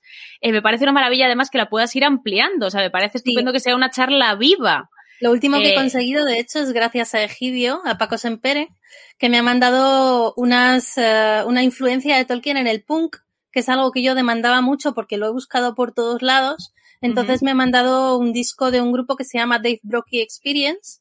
Tienen un disco llamado Diarrhea of the Madman, que es la diarrea del loco, en el cual hay un tema llamado Fagot on Fire, no lo voy a traducir, que dice I believe, I believe in Bilbo Baggins y también dice Now I'm fucking Bilbo Baggins. Entonces tenemos ahí la presencia de Bilbo. Y luego tienen una trilogía de canciones llamada eh, La boca de Sauron, La pira de Denethor y Anduril llamada del oeste, que se parecen extrañamente las tres entre sí. Y de hecho se parecen al lamento enano que cantamos en, en, las, ¿Ah, en los eventos de la Sociedad Tolkien Española. Lo mismo hay que pedirles ahí, ¿eh? Lo mismo hay que pedir derechos, sí. Eso es. Vale, pues entonces, eh, una vez llegados a este punto, sí que vamos a hablar un, vamos a abrir un pequeño turno de preguntas. Eh, si tenéis alguna que os habéis estado guardando. Yo estoy leyendo los comentarios y la verdad es que la gente estaba muy on fire con este tema y, y, conocía muchas de, de las referencias. Eh, me llama la atención que con el genocidio de los, de, o sea, de los hobbits genocidas, mucha gente ha nombrado a Findegil, o sea, mucha gente ha dicho posiblemente Findegil estaría de acuerdo. Recordar a nuestros oyentes a Findegil de las, el, programa de teorías locas. Y, y, hablando de su propio libro, algo decía de Sam, algo decía de los hobbits. Yo he decidido obviarlo, pero aquí la gente se acuerda y lo ha mencionado varias veces. A mí me recuerda mucho este tema a la, la noche de los hobbits berserkers, que es un relato que hizo Santi Narnaron, que está en la web de la Sociedad Tolkien Española, que es una transposición de La Noche de los Muertos Vivientes en clave hobbit. Entonces esto de los hobbits matando otros hobbits eh, también es muy chulo. Mira, eh, Egidio, que le has, le has mencionado, Dice, ahora me falta encontrar alguna referencia de Tolkien y el flamenco. Tolkien y el pues flamenco, Tolkien y la J castellana. Pues suerte, porque yo no sé. Bueno, de Tolkien y la J castellana tenemos eh, la J que hizo Eleder en una, en un hablar como los elfos, o sea que eso por lo menos. Y la eh, versión por el puente de Moria también. Sí. Gonzalo Pineda nos dice, algún que otro nombre de otra escena porno es para un trabajo. Es para un amigo, ¿no? No sé si va en serio.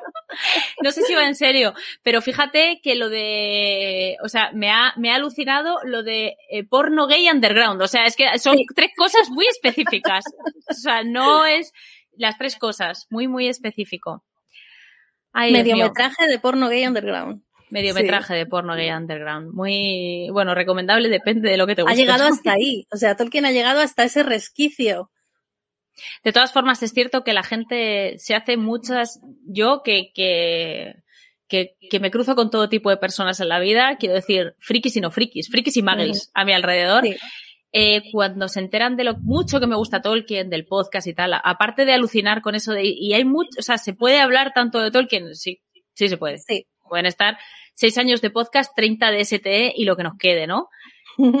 Pero sí que es verdad que los que saben poco, los que conocen poco, tienen eh, ciertas elucubraciones y ciertas ideas felices que realmente te sorprenden y dices, bueno, es que a lo mejor, o sea, a lo mejor yo podría haber entendido lo mismo si no hubiera profundizado tanto. Sí, Completamente de acuerdo. O sea, si, si realmente cuando, cuando intentas conocer a Tolkien de verdad, y lo dicho, te lees las cartas, te lees las biografías, porque oye, si quieres lo encuentras, ¿eh? O sea, para conocer a Tolkien hay material, eh, puedes inventarte lo que te dé la gana. O sea, lo de la Segunda Guerra Mundial, eso es hipertípico.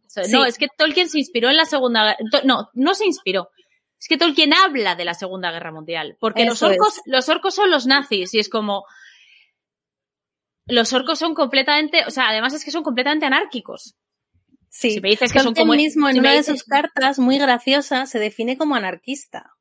Claro, bueno, sí. Ah, su forma de anarquismo, pero como anarquista. Es bastante curioso, sí. que si me dices que, que te parecen los orcos comunistas, pues todavía a lo mejor dices, bueno, desorden, desorden, cada uno su rollo, no sé qué, tal, dices, bueno, todavía, pero es que los nazis es que no me, no me recuerdan en nada. Y a los comunistas tampoco, por cierto, tampoco me recuerdan, porque y además, mira que insistimos mucho en que Tolkien intenta no hacer, o sea, que no quería hacer una alegoría, que lo que te encuentras ahí cuando dicen es, es una historia de la religión católica, el Silmarillion, por ejemplo, dicen, no, es que innegablemente Tolkien era católico y de alguna manera eso tiene que permear. Claro. Son sus, son sus creencias, pero eso no significa que Tolkien te quiera contar el Génesis para nada. Ni que, ni que Galadriel sea la Virgen María, tampoco. Exacto. Nos dice Damián de Jesús Castillo, dice, Agua Bendita no era una banda punk ska de España porque tienen una canción muy chistosa llamada Mithrandil. Además así, Mitrandil. Se llama Mitrandil. Ah, Mitrandil. Sí, yo los considero más ska que punk. A, Agua Bendita, por eso no los he metido en las influencias de punk. Pero si buscáis esa canción, tal y como lo hemos dicho, Mitrandil, es una canción que además te cuenta todo el Señor de los Anillos entero. es muy, muy buena. Sí. Me encanta cuando dicen, y fueron al bar de Rivendell. No fueron a Rivendell, fueron al bar de Rivendell a coger, a coger ahí. Sí, a coger a, aprovisionarse. Pero bueno, pues mira, eh, nos comentan por aquí. Marcos dice, me resulta muy curioso que algo que es pura fantasía haya dado para tantas variedades, desde hippies a psicópatas, pasando por heavy y acabando en porno. ¿Por qué puede ser? Bueno, más o menos pues creo que lo hemos comentado, pero seguramente tú puedas extenderte más.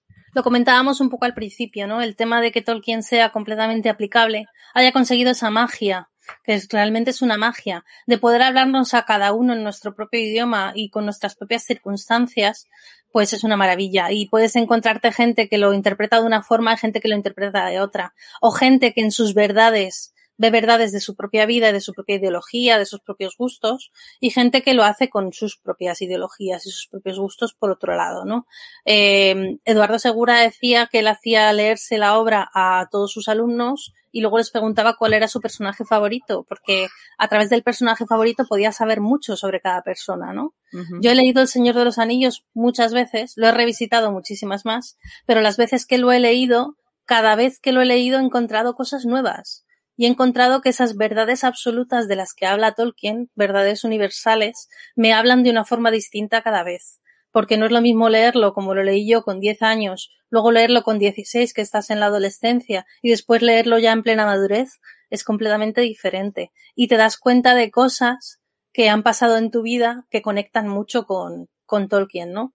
Entonces, al ser así tan universal, al ser tan aplicable a la realidad, entonces cada persona interpreta pues de su forma y, y utiliza sus propios referentes que ve reflejados en la, en la obra de Tolkien. Me ha gustado mucho la parte que has mencionado de, de la evasión, porque realmente la fantasía está hecha para, para la evasión. O sea, es como que es eh, parte de, de, su ADN.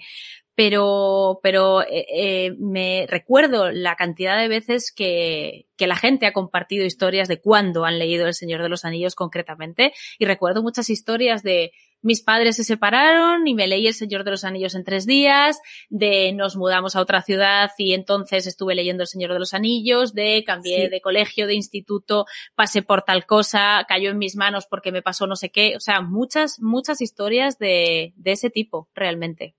Yo el, la, tercera parte, El Retorno del Rey, lo leí estando ingresada en un hospital. Claro, tantas horas ahí metida, pues me dio por leer. Además que la parte del Monte del Destino me acordaré toda la vida que yo lo estaba pasando muy mal de salud y, estaba viendo cómo lo pasaban mal Frodo y Sam. esa ascensión del Monte del Destino ya la estaba sufriendo también como ellos, ¿no? Sí.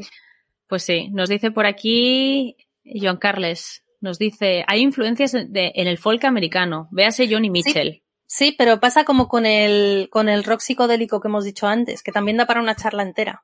Claro. O sea, la propia psicodelia y todo esto y el rock progresivo y el folk americano también da para una charla entera, ¿eh? También nos menciona Manu. ¿Y el reno Renardo? el reno Renaldo también es cosa de la Nadie recuerda el reno Renardo. Y Camino Moria yo sí, lo recuerdo muchísimo. Vamos, es que yo creo que eso, esa canción resurge cada, cada sí, cierto cada cierto tiempo. Sí. Esta pregunta no sé si la entiendo bien. Fefo nos dice, para Finduriel, hoy día Luis Suárez, ¿qué personaje de Tolkien sería? Pues Luis Suárez, no te diría que Aragorn, pero sí que te diría quizá que Faramir. ¿Por qué? Porque es una persona que ha sufrido y ha sufrido bastante en el pasado y se ha visto rechazado, pero su propia nobleza le hace elevarse sobre todo lo demás y convertirse en un caballero noble y en un caballero firme. Entonces quizá pues sea Faramir más, más que otros personajes. Luis Suárez es un jugador del Atlético de Madrid. Acabo de pillar, o sea, he tenido, que, he tenido, que, googlear, ¿vale? O sea, lo siento mucho. Tengo una camiseta del Atlético de Madrid que a través de YouTube lo han visto. Ayer ganamos la liga. Y entonces, enhorabuena, enhorabuena. Gracias. entonces, por eso me, me pregunta por Luis Suárez. Vale, vale, es que yo, eh, claro, he dicho, no sé si entiendo bien la pregunta, no tengo ni idea de quién es. Y claro, digo, pues a lo mejor debería saberlo. Y claro, me, cuando lo he googleado, digo, bueno, si es de fútbol, no tengo por qué saberlo, sería mejor, es, cultura, pero bueno, legítimamente me puedo proteger, en, pues es que no veo fútbol. Claro. Vale, y a ver, pero bueno, yo creo que esto es un poco más de lo mismo. ¿Y qué tal el disco de Sombras del Este de Sauron? Tiene algunas canciones interesantes. Aquí hemos mencionado lo que hemos podido. Mónica tiene muchísimas más referencias. Más o menos metido en los años que yo he querido utilizar, 60-70, básicamente, eh, por el tema contracultural. Pero sí, Sauron Lambert sin duda tiene muchísima influencia de Tolkien. Ya en el propio nombre ya lo podemos ver. Iker González nos dice, ¿has visto casos en literatura o películas no fantásticas? ¿Otra forma de que ha entrado en la cultura popular? Sí, hay muchos casos. De hecho, hay, mm, bueno, y fantásticos también. Por ejemplo, en, se me viene a la cabeza en Soldado de Invierno y, y Falcon, Sí. Cuando le dice lo de conoces a Gandalf, sí, me leí la obra cuando salió en el 1937, ¿no? es como, yo quiero ese ejemplar para mi colección, mándamelo.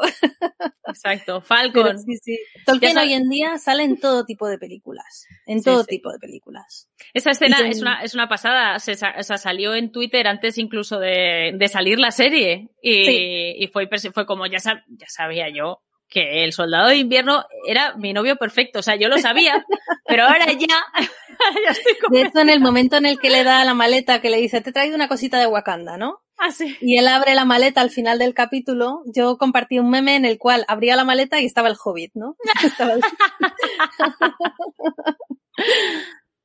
Maravilloso. Otra pregunta que tienen para ti. Pregunta para las, eh, para las dos. ¿Habéis leído el Kalevala y otras obras que inspiraron a Tolkien? Yo no me he leído el Kalevala, lo siento mucho.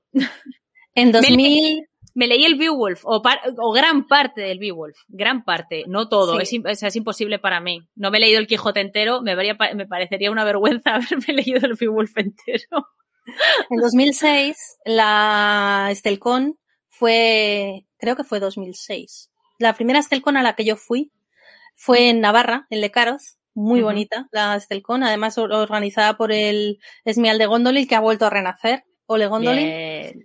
Y para esa Estelcon, que iba sobre las fuentes de Tolkien, lo que nos hicieron en la lista de correo, lista de correo, esto es del Pleistoceno anterior, eh, fue cada mes nos proponían una obra que había influido a Tolkien. Entonces, muchos esmiales hicimos esa lectura, nos leímos el Kalevala, la Sedur, nos leímos Beowulf, nos leímos cosas del rey Arturo y todo esto. Entonces sí, me leía el Kalevala en aquel entonces. El Sampo de Elias Lunroth. Sí.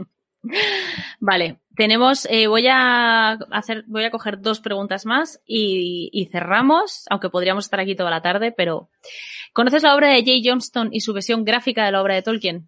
Y me encanta, me encanta el tema ídolo ídolo ortodoxo que utiliza Jay Johnston, ¿no? Todo lo que hace él de, Tolkien básicamente son como si fueran eh, representaciones religiosas ortodoxas. Eh, tiene una efigie de Aragón con su halo y todo, es maravilloso, me encanta. Tolkienography se llama el libro que tiene. Ahora mismo no me lo puedo permitir, pero en algún momento caerá. En mi cumpleaños seguramente caerá el libro. Muy bien, y ya por terminar, eh, por terminar. Paula apunta que eran 2005, Gondolin. Gracias, Paula. Sí, sí, Erendis apunta que eran 2005. Nos ha corregido. Bueno, bien, está bien tener a gente que se lo sepa y está pendiente. Dice, a ver, espérate, que tengo aquí la lista de Estelcones, un momento. También en The Office mencionan muchas veces a Tolkien, nos dice Damián de Jesús. A mí The Office es una serie que me gusta mucho. Tengo que decir que es un humor que me hace mucha gracia. Sé que hay gente que, hay, hay gente que la odia y hay gente que le encanta, pero a mí me hace muchísima gracia The Office. Pues yo no la he visto nunca, The Office, pero me la han recomendado muchísimo y además veo muchísimos memes siempre de The Office. Pues mira, tarde o temprano caerá. Eh, los primeros episodios sobre todo te van a resultar como súper antiguos, o sea, solo la cámara vas a decir, uy, Dios mío, ¿qué estoy viendo? Pero uh dale una oportunidad porque tiene un humor bastante interesante, es muy desengrasante. Que ahora, ahora últimamente la gente ve series muy sesudas. Y yo creo que, y yo creo que, que, hace falta una pequeña serie para desengrasar, te la recomiendo. Sí, me pasó con Parks and Recreation, que también la ah, vi en una época en la que veía muchísimas series muy intensas y Parks and Rec me limpió completamente todo esto. Bueno, voy a, dije que no iba a hacer más, pero hay una que sí que eh, creo que debería hacer antes de despedirnos, que es eh, pregunta, Gavilán, Head de Úrsula Caleguín, ¿es un Gandalf? Pues no te lo sabría decir porque no me he leído ese libro. Es un rollo, ni esa saga. O sea, lo último que leí de Úrsula fue La mano izquierda de la oscuridad. Muy recomendable, por cierto.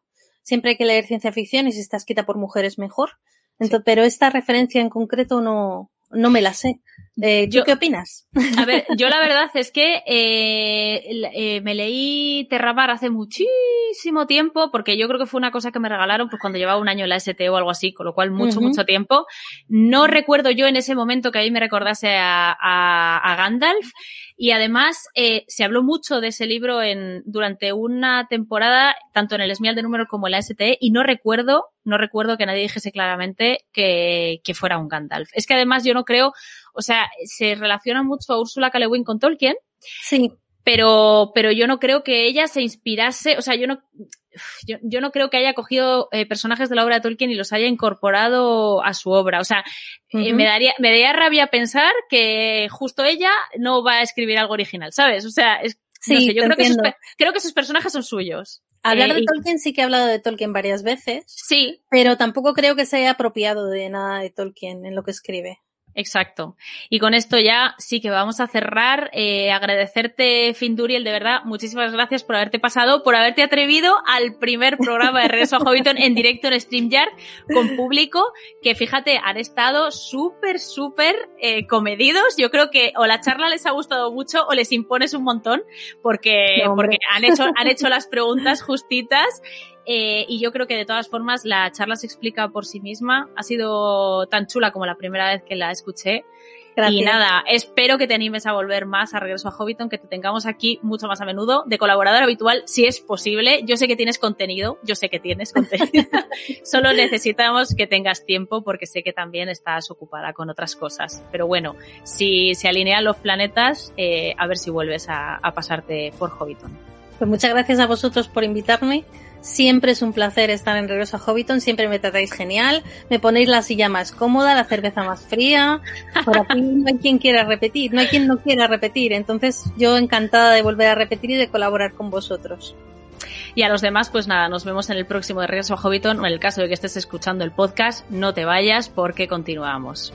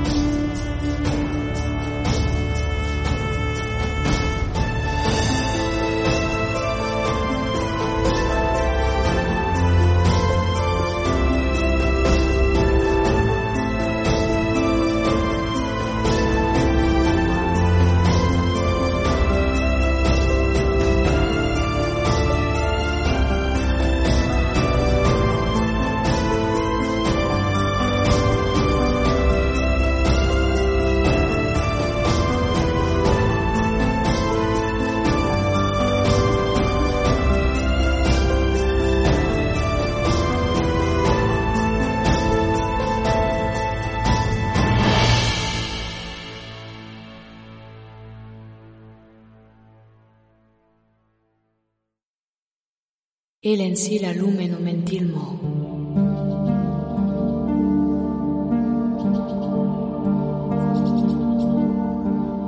Hablar como los elfos.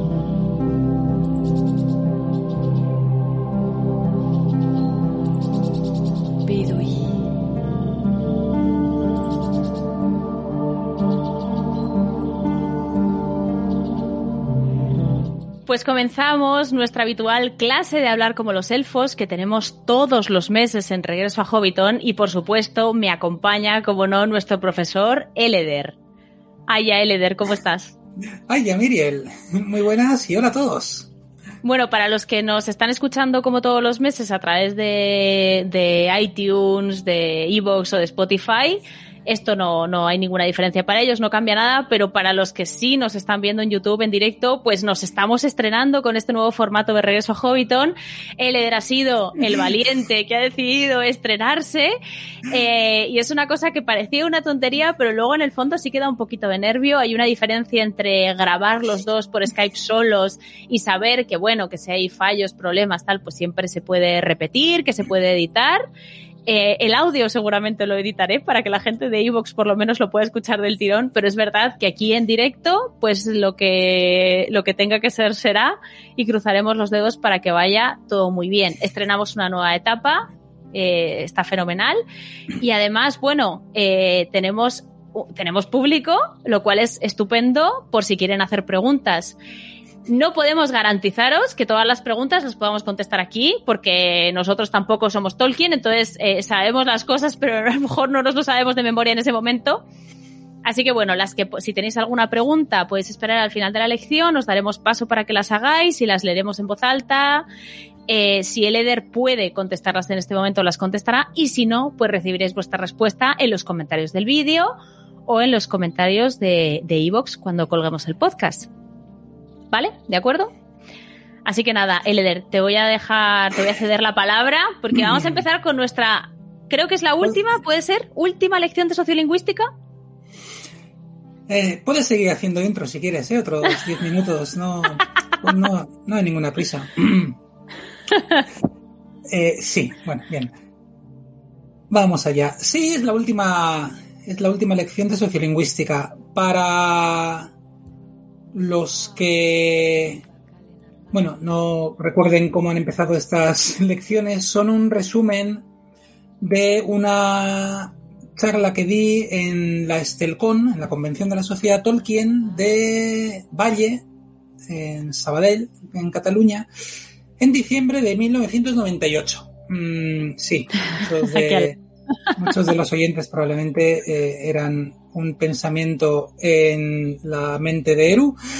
Entonces, pero, pero bueno, eh, lo que he hecho ha sido, bueno, pues adaptarlas un poquito y irlas dando en distintos podcasts, en distintos programas, eh, y esta vez pues ya es la última entrega, la, la cuarta.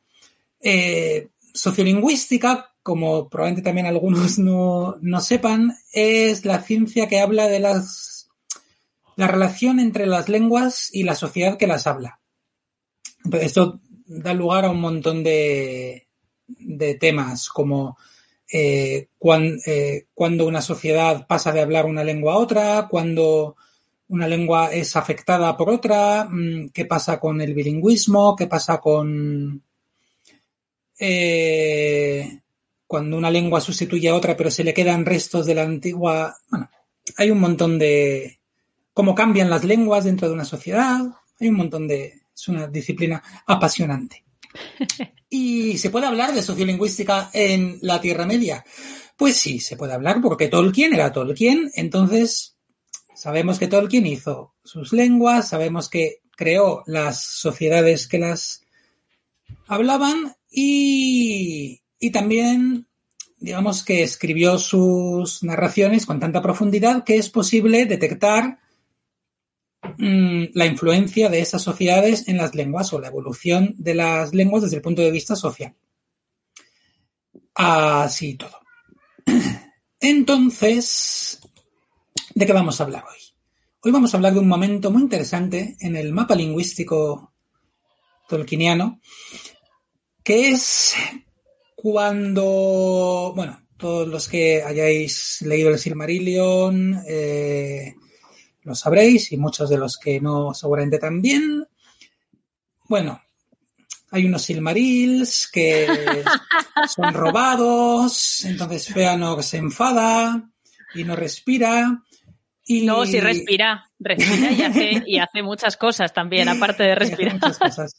y junta a sus congéneres y deciden que se van a la Tierra Media, se marchan de Valinor y se van a la Tierra Media a buscar los, los, Silmarils. ¿Qué es lo que pasa? Mm, Feanor y todos los elfos que habitaban Valinor hablaban cueña. Cueña, Bañarín, Telerín, bueno, pero digamos que variantes eh, y que sobre todo los Noldor, desde luego, hablaban, hablaban cueña, con algunas diferencias. Pero los elfos que se habían quedado en la Tierra Media, por lo menos en la zona del, noroeste, hablaban Sindarin. El cueña y el Sindarin eran lenguas emparentadas de, muy antiguo, mmm, desde prácticamente el inicio de, del despertar de los elfos ya se empezaron a diferenciar, pero, pero tenían un origen común, el, el protoélfico, el, el, élfico común. ¿Vale?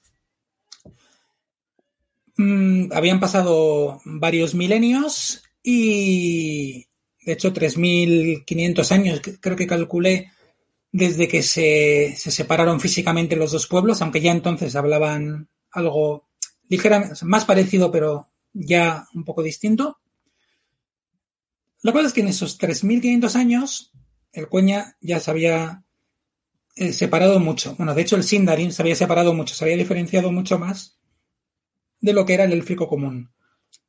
Y, y esos dos, esas dos lenguas pues habían permanecido totalmente separadas la una de la otra, hasta que los Noldor, siguiendo a Feanor, vuelven a la Tierra Media, desembarcan en Gisilome, Gislum, y se encuentran con los elfos grises.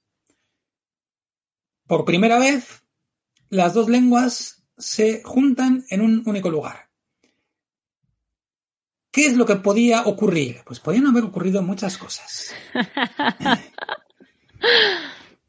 ¿Qué es lo que ocurrió?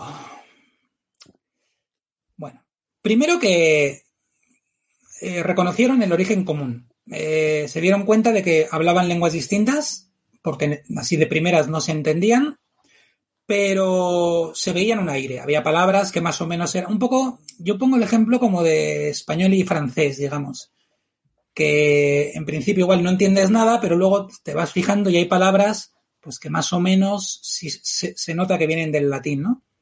Pues un poquito esa, esa diferencia. Entonces, ¿qué pasa? Una de las situaciones habituales de, en el contacto de lenguas es que cuando un pueblo eh, se junta con otro y este pueblo, aunque sean, aunque sean menos, tienen una lengua de más prestigio, de más cultura, porque, joder, el, el, cuña era una lengua que habían llegado a ser hablada por los propios dioses. O sea, los, eh, si recordamos de un programa anterior, los dioses habían dejado de hablar, o muchas veces habían dejado de hablar Valarin, los Valar, para pasar uh -huh. a hablar cueña, de lo que les gustaba. Eh, había, tenían un montón de textos de cultura. O sea, digamos que los Noldor eran más sabios en ciertos aspectos, ¿no? Incluso pues tenían mayor fortaleza física, mayor poder espiritual por todos los años que habían vivido en, Valinor. Bueno, cuando ocurre esto, lo normal es que esta lengua acaba haciendo desaparecer a la otra. Como cuando el latín llegó a, a la península ibérica y se encontró con los íberos, por ejemplo, pues podían haber pasado muchas cosas. Sin embargo, lo que pasó fue que al final el latín hizo que la gente dejara de hablar íbero y pasara a hablar latín, que luego ya se convirtió pues, en catalán, castellano, etc. Bien, como muchos sabréis, esto no es lo que ocurrió. Se dice que los Noldor aprendieron rápidamente el Sindarin y que llegaron a adoptarlo para su uso cotidiano en Beleriand, en la Tierra Media. Vale. Esto, mmm, explicado así, suena raro. ¿por qué, ¿por qué ocurrió? ¿Por qué los Noldor, con lo orgullosos que eran de su propia lengua, lo, lo celosos que eran, lo, el honor que, sentían sobre ellos mismos, ¿por qué pasaron a hablar la lengua de unos elfos grises, ¿no? Como los llamaban, de hecho. Unos elfos mediocres. bueno, en primer lugar, como... Sí, sí, esto es así. Bueno, pero tampoco eran grises, tampoco eran grises por eso, realmente, ¿no? Luego, luego hablamos de ese tema. Ah. La última parte del programa justo va a tratar de eso. Perfecto. Eh, no, a ver, la primera cosa es que está claro que había muchos más elfos Sindar que, que Noldor. Los exiliados eran, no, no sabemos números exactos, pero eran unos pocos, cabían en un conjunto de barcos o bueno, o una travesía por el, el Caraxe, pero bien, pero digamos que no eran demasiados y los Sindar eh, pues eran un montón, todos habían crecido muchísimo. Además, aunque los príncipes Noldor rápidamente se montaron sus propios reinos, estos reinos estaban creados sobre una población de elfos grises. Se dice que en muchos sitios de la Tierra, los Noldor y los Sindar se fundieron en un solo pueblo y hablaron la misma lengua. Y está claro, por lo que luego se ve, que esa lengua es el Sindarin. ¿Qué más, qué más pasó? Bueno, sabemos que hubo un pequeño altercado entre Thingol y los y los Noldor, básicamente cuando se enteraron de que habían masacrado a no sé cuántos parientes lejanos suyos Teleri para conseguir los barcos, para luego quemarlos, etcétera. Bueno, esas cosas simpáticas que hacía Feanor, que le mm, generaban una gran simpatía de todos los de alrededor. Mm, pues Thingol dijo que a los que habían causado la matanza de los parientes mm, prohibía que se escuchara otra vez su lengua en todo Doriath y un poco pues allí donde pudiera, donde él tuviera algún poder. Esto hizo que ya, digamos que todos los que quisieran estar a buenas con uno de los reyes más poderosos, pues igual preferían pasar a hablar Sindarin. ¿Qué más? Mm, además, bueno, probablemente los... A ver, seguramente pues la familia de Feanor siguió hablando cueña entre, entre ellos. Eh, seguramente se siguió usando como lengua de gobierno cuando quedaban solo Noldor para, para mantener conversaciones políticas, digamos. Mm, a ver, también, es que bueno, pasaba una cosa más. Las lenguas se adaptan a su zona. Esto puede sonar un poco raro. Eh, pero cuando tú tienes un pueblo que ha venido hablando una lengua durante miles de años en una zona, sobre todo un pueblo de elfos, ¿no? Que pueden seguir hablando la misma lengua durante miles de años. Y pueden ser los mismos elfos, además. pueden ser los mismos elfos, exacto. Eh, ¿Qué es lo que pasa? La lengua va adquiriendo, por ejemplo, pues vocabulario, va adquiriendo características bien adaptadas a su entorno. Por ejemplo, mm, si es un país costero, pues esa lengua adquirirá un montón de palabras relacionadas con el arte de pescar, con los nombres de los peces, con los accidentes geográficos del mar, etc. Si de repente llega otro pueblo que viene de una zona que no tiene costa, esa lengua está menos adaptada a, a la costa. Con tiempo se puede adaptar también, pero de primeras digamos que mejor adaptada está la que lleva allí desde siempre. ¿Vale? Bueno, con todo esto, digamos que, que sí se ve que podría ser más natural que acabaran aprendiendo Sindarin los relativamente pocos Noldor y no, y no al revés. Mm, entonces, bueno, quizás hubo un sitio donde yo especulo que se mantuvo como lenguaje vivo, que fue Gondolin. Porque Gondolin, además de estar gobernada por, por un elfo Noldo, por Turgon, era una zona muy aislada, digamos que la inmigración la tenía bastante controlada.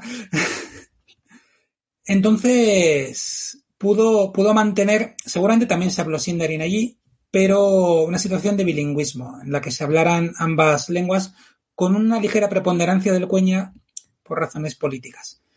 Y hay un indicio que nos hace pensar esto, que es que cuando Tuor eh, consigue llegar a, Gondolin, se le avisó, ¿no? De, ¡eh, quieto parado! ¿Qué haces tú? Y se le dice, se le advirtió primero en la alta lengua de los Noldor, que él no conocía, y luego en la lengua de Beleriand, aunque con inflexiones algo extrañas como las de un pueblo que hace mucho tiempo se separó de sus hermanos. O sea, que en Gondolin se hablaba cueña, es lo que parece que indica este texto, y que también se hablaba Sindarin, pero que se hablaba Sindarin ya con un cierto acento, porque, lo dicho, tanto tiempo de estar aislado Gondolin hizo que pues la lengua fuera, fuera modificándose un poco pero no, no mucho. Solo dice inflexiones algo extrañas. ¿Qué quiere decir eso? Pues a saber. Pero, pero bueno. La cosa es que, lo dicho, el, el periodo de bilingüismo se resolvió con, con, la adopción del Sindarin. Bueno, luego, además, Gondolin, mm, digamos que fue un poco arrasada. Un poco. Unos, sí, un poco solo. Trolls, sí, unas cositas. Detalles. Con lo que, de hecho, pues bueno, el Sindarin acabó siendo claramente la lengua de, de uso común en Beleriand y después en la Tierra Media junto con la, la lengua, la lengua común, ¿no? La, el Oestron. Y el cueña se quedó un poco como lengua de cultura, como lengua en la que estaban escritos los pergaminos antiguos, eh, los... Se, bueno, se hablaba de las Sí. cosas como más importantes, digamos. Sí, como, o sea, quiero decir, en Númenor, por ejemplo, también hablaban cuenya, pero hablaban adunaico para las cosas cotidianas, pero también hablaban en cuenya y los nombres de los reyes estaban en cuenya y esas cosas, ¿no? Tipo Sí, sí, exacto. En Númenor, de hecho, siendo un reino de hombres, hablaban su adunaico normal, digamos, eh, la lengua humana, pero en varias zonas de Númenor parece que se hablaba Sindarin de normal también, y cueña, efectivamente, para cuestiones más elevadas. Eh, vale. Hay otro detalle interesante que tiene que ver con los nombres, porque claro, la gente que hablaba Sindarin tenía nombres en Sindar. La gente, los Noldor que vinieron de Valinor tenían nombres en, en Cueña. Eh, entonces, ¿qué es lo que pasó? Cuando se fue pasando a que todo el mundo hablara, hablar, hablara Sindarin. ¿Se fueron traduciendo los nombres? Bueno, el primer caso de traducción de nombre que tenemos, de nombre de lugar en este caso, fue justo al revés. Los Noldor eh, llegaron por primera vez a Gisilome y lo llamaron así, ¿no? La, eh, la niebla, niebla oscura, digamos. Y, y se ve que gustó el nombre y dijeron, mira, nos ha gustado, pero lo vamos a convertir a Hidlum. Y Hidlum fue como un poco, luego se quedó eh, en la lengua de los elfos Sindar del norte, que luego también sabemos que en Sindarin normal hubiera sido Hithlau y fue Hidlum por dialectalismo. Bueno. Pero lo normal fue al contrario, fue que gente que tenía nombres cueña, pues su nombre fuera convertido al Sindarin. Por ejemplo, Galadriel, creo que algunos la conocéis, eh, su nombre eh, no era Galadriel, su nombre era Altariel, que viene a significar lo mismo, alta doncella coronada, coronada con resplandor. Eh, y pues la traducción directa fue Galadriel. Se cree que esta traducción mmm, la tuvo en el tiempo en el que vivió en Doriath junto a Melian, tiempo que estuvo invitada en Doriath. Pero entonces, eso es como una traducción directa. Pero luego hay otros nombres que curiosamente no se tradujeron bien en el sentido de ver cuáles son las palabras Sindarin que dicen lo mismo que las palabras cueña, sino que se tradujeron más o menos, eh, fonéticamente, digamos. Entonces, Turucano dio lugar a Turgon, o Aikánaro dio lugar a Aignor. Y esos son simples deformaciones fonéticas para acercar a estos nombres a los usos lingüísticos del Sindarin. hay un caso paradigmático y muy interesante. Eh, Gondolin, el propio Gondolin, fue fundada bajo el nombre de Ondolinde, que significa canción de piedra. Hondo es piedra y linde canción. Y evolucionó a Gondolin. Pero Gondolin no significa canción de piedra, significa roca escondida. ¿Qué es lo que pasa? Que parece que los Sindar que empezaron a querer decir Ondolinde en Sindarin dijeron, mm, ¿qué significará? Bueno, Hondo es piedra, claro, sí, es lo mismo que nuestro Gond. Recordamos Gondor, que es reino de piedra. Vale, pues Gondolinde, eso es muy largo para el Sindarin. Gondolin. Y ya está. ¿Significa otra cosa? Sí, pero suena parecido. Pues ya está. Hay, hay traducciones en la saga Realidad que, que, son, que son así. Eh, hay un topónimo muy conocido en Galicia que es conocido en castellano como Niño de la Guía. Niño de la Guía, que dices, yo qué sé, habrá una figura religiosa allí que es porque en el gallego original es niño da guía, niño da guía, que significa nido del águila. Eh, y, pero fue traducido como niño de la guía y así se ha quedado. O en Euskadi, por ejemplo, hay una zona que se llama Bi-Aispe, que significa debajo de dos rocas, porque son dos rocas gemelas. Pero Bi-Aispe también se puede traducir por dos hermanas, pues hoy en día en castellano se llama dos hermanas. Entonces, bueno, pues a los, a los Sindar les pasó también, que, le vamos a hacer? Vale, eh, pero eso, aquí lo que se ve es que esos Sindar realmente no, no, no conocían el cueña, porque o no conocían o no les importaba mucho, también puede ser. Vale, y, y, luego pues hay algunos otros nombres, por ejemplo, como el propio Feanor, que claro, Feanor a sí mismo se llamaría Feanaro, espíritu de fuego. Este nombre en, en Sindarin hubiera sido Fainor. Pero se quedó una cosa intermedia, Feanor, con la parte Nor en Sindarin y la parte Fea en Cueña. Mira tú. Es un nombre mixto. Por eso a veces cuando alguien entra en la ST y dice, es que yo me quiero poner este seudónimo, pero es que me han dicho que está mal, porque es que está mitad Cueña, mitad Sindarin y que no se pueden mezclar. Hombre, no se pueden. Si, lo, si se lo hicieron a Feanor, pues igual Yo creo que... pasa nada. tampoco. Es que Feanor, Feanor hacía lo que le daba la gana. no, a ver, o sea, yo supongo que a él le llamarías en Sindarin y te tiraba piedras. Porque. pero bueno, pero acabó siendo así. qué cosas. A ver, eh, hay, hay, un texto que habla de esto, de cómo se cambiaron estos nombres, y se decía que les parecía a los elfos absurdo y de mal gusto llamar a personas vivas que hablaban Sindarin en la vida cotidiana con nombres de un estilo lingüístico muy diferente. O sea, como, joder, si alguien es Sindar, pues, aunque su nombre, o sea, perdón, si alguien habla Sindarin, aunque su nombre original fuera en Cueña, tiene que tener un nombre en Sindarin, porque si no, estás hablando, es como, el que estaba diciendo las obras del famoso Shakespeare. Eh, pues tampoco te digo poner Shakespeare, pero hace una cosa intermedia. Bueno, pues parece que eso es lo que, lo que querían buscar. Pero, pero esto es raro porque Feanor nunca habló Sindarin. O sea, de hecho, Feanor es que igual ni llegó a oír el Sindarin porque Sí, eso te iba a decir, que realmente pasó muy poquito tiempo. Ahí. Consiguió que se lo cargaran antes de haber llegado, yo creo, a hablar con, nadie cuando llegó a, la Tierra Media. Entonces, claro, yo estuve pensando en alguna otra explicación. Y claro, la, el Silmarillion, que son los textos que nos han llegado a nosotros, están hechos por una persona que hablaba Sindarin, por Pengolov de Toler S.A. Eh, ya en la segunda edad. Qué susto. Has dicho eso y digo, a Christopher hablaba sin Darín. Bueno, vale, ok, imagino que sí. ¿Podrías? No, no creo.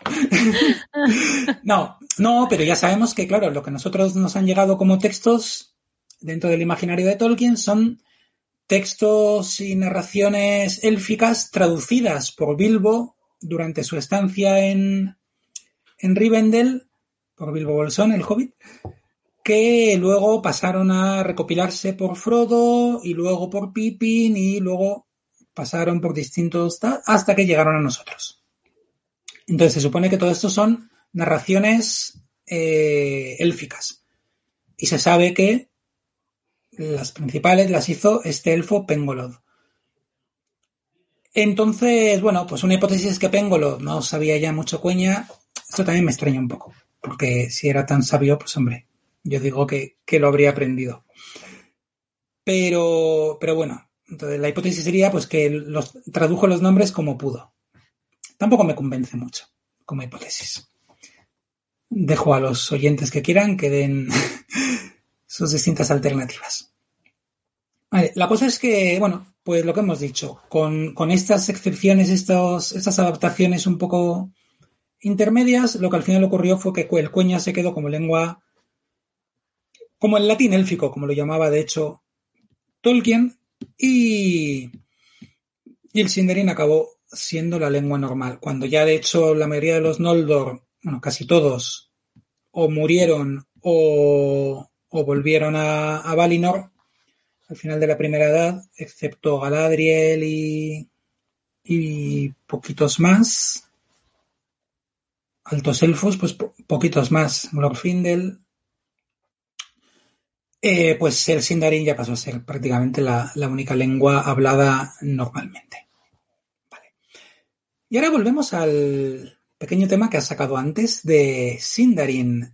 ¿Qué significa Sindarin? Significa de los elfos grises. Elfo grisáneo. Bueno, de hecho, sin el elfo, significa grisáneo, griseño, mmm, grisezco. Porque rin es una terminación de, adjetivo. O sea, Sindarin podrían ser las costumbres Sindarin, la tierra Sindarin. Pero normalmente significa el habla Sindarin, la lengua Sindarin. ¿Y qué es Sinda? Pues significa gris, bueno, que por cierto, Sindarin es una palabra cueña, o sea, ya también empezando por ahí. O sea, hablamos de una lengua con el nombre que tiene en otra lengua distinta. Eso es otro tema interesante. Cosa que tampoco es inhabitual en, en la saga realidad, porque, por ejemplo, la palabra español viene del provenzal. Mm, porque en español, español eh, se diría españuelo. Así que estas cosas pasan en muchos sitios. Pero bueno, ¿qué significa entonces Sinda? Significa gris, vale, eso lo sabemos. ¿Y por qué se llama a todo un pueblo de elfos elfos grises? Pues hay distintas hipótesis. Por ejemplo, los elfos sabemos que no eran clasistas para nada, cuando hablaban entre ellos, y que no se dividían en los Calacuendi, los elfos de la luz, porque habían ido a Valinor y habían visto la luz de los árboles de Valinor.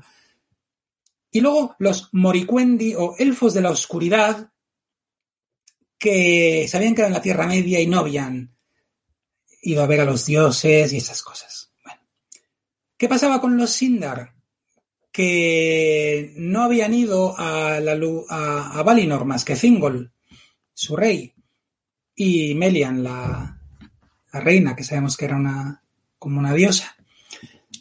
Pero entonces deberían haber sido Moricuendi también, pero se ve que decía, hombre, meternos con los silvanos y llamarles ahí sucios elfos de la oscuridad, pues, nos da un poco igual. Pero, hombre, los Sindar tienen ejércitos y eso.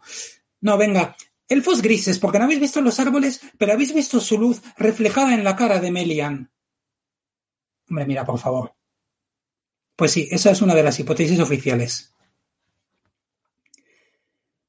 ¿Alguna otra hipótesis? No estoy que... nada de acuerdo. Cuenta la versión del Silmarillion. Estás contando tu propia versión. No, Estás no. con... ¿Cómo que no? Esa, no, no, sigo, continúo. Hay más hipótesis. es que... pero, pero, pero, esta es una, esta es una. Porque no, no eran ni Calacuendi ni Moricuendi porque habían visto la luz de los árboles reflejada en la cara de Se supone que la luz de los árboles la seguían reflejando, sobre todo Melian. Yo Thingol, o sea, Elwe lo dudo, porque había estado una vez. O sea, a no ser que sea. ¿No sé como se haya recargado como una batería. Pero Melian Sí. sí. Melian, de hecho, no es que reflejase la luz, es que tenía ella su propia luz. Era una, era una diosa Sí, sí, también. sí, sí, sí, sí, pero de ahí que, que- que eso bastara para cambiarles el nombre a todos, pues no sé yo. Bueno. Pero hay más hipótesis aún más divertida. Por ejemplo, que el nombre les, ven- les venía del apodo de su rey, Elwe Sindacollo o Elucingol, manto gris. Entonces, como el rey tenía un manto gris, pues todos ellos son elfos grises. Bueno, pues también podría ser. A ver, ya digo, ¿eh? se han dado cosas peores también. Pero esa es otra hipótesis. Otra, cuando llegaron los Noldor y llegaron a Hithlum, claro, ellos estaban acostumbrados a las límpidas costas de Valinor. Eh, y llegaron ahí, seguramente estuvo lloviendo durante los primeros 100 años y no vieron el sol ni... Bueno, para los que venían de Helcaraxe seguramente fue una mejora, es verdad. Pero para los Sí, para los que venían de la, de la, del Ártico, eh, Sí. Inglaterra estaba bien, ¿no? Sí, pero para, sí, exacto. Pero para los fenorianos, pues no. Entonces, pues fue como, mira, elfos grises, porque es que esta tierra más gris no puede ser, ¿no? Es otra hipótesis. Podrían haber sido dice- los elfos panza de burro, que es como se llama al cielo cuando estás. Hubiera sido mucho más divertido. Otra hipótesis es que los elfos de esa, de esa tierra acostumbraban a confeccionar y vestir mantos grises. No solo Fingol, sino así un poco en general ellos. Ya se sabe que los reyes siempre van creando tendencia. Son unos trendsetters. Bueno, pues esto por lo menos digamos que hubiera sido más explicable. Y luego también se dice que era muy común entre ellos la aparición de cabellos plateados, que no era muy habitual en- entre los Noldor, pero sabemos que Thingol o Círdan tenían cabellos grises, plateados, y entonces que quizás de ahí. Bueno. Vale. Eh, bueno, nuevamente, este nombre sí, no, O sea sea, sí, ya, ya sabéis que yo, yo con los Sindar tengo un... claro, es que es eso, eso es lo que pasa. Pero todo lo que he dicho está en los libros. Ojo, audiencia. O sea, lo has contado de formas muy distintas. Ha sido como. ¿qué queréis? ¡Caca! O esta otra cosa. Es como, o sea, Yo quiero decir, dejo los datos para que quien Así quiera- hasta los datos tenían retintín. Como no soportas a los Noldor, pues te parece que lo más probable es que los Noldor, que tenían miedo de los ejércitos de los Sindar, pero en realidad hay todas esas posibilidades. Hay Pero todas esas posibilidades. De hecho, Porque si me caen peor los Sindar que los Noldor. ¿cómo? Te caen peor los Sindar que los Me caen peor Noldor. los Sindar. Yo soy silvano a tope. Los, los Sindar Nada, un los- hippie. Un los hippie. opresores. Eres un, eres un hippie. Eso es lo que te pasa.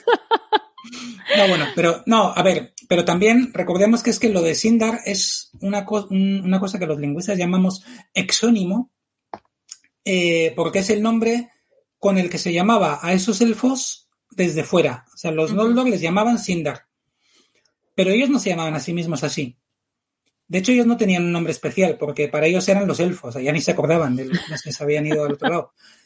Eh, entonces, los que vivían en Doriath se llamaban Yathrim, Yathrim, pueblo del cerco. Los que vivían en, en, en Hithlum eran los Mithrim. Y los que vivían en las Falas, los Falathrim, por ejemplo. Y entre ellos, pues ya digo, se llamarían elfos, probablemente. Sí, es como que no, no te das nombre cuando estás tú solo. Eres tú. Eh, efectivamente.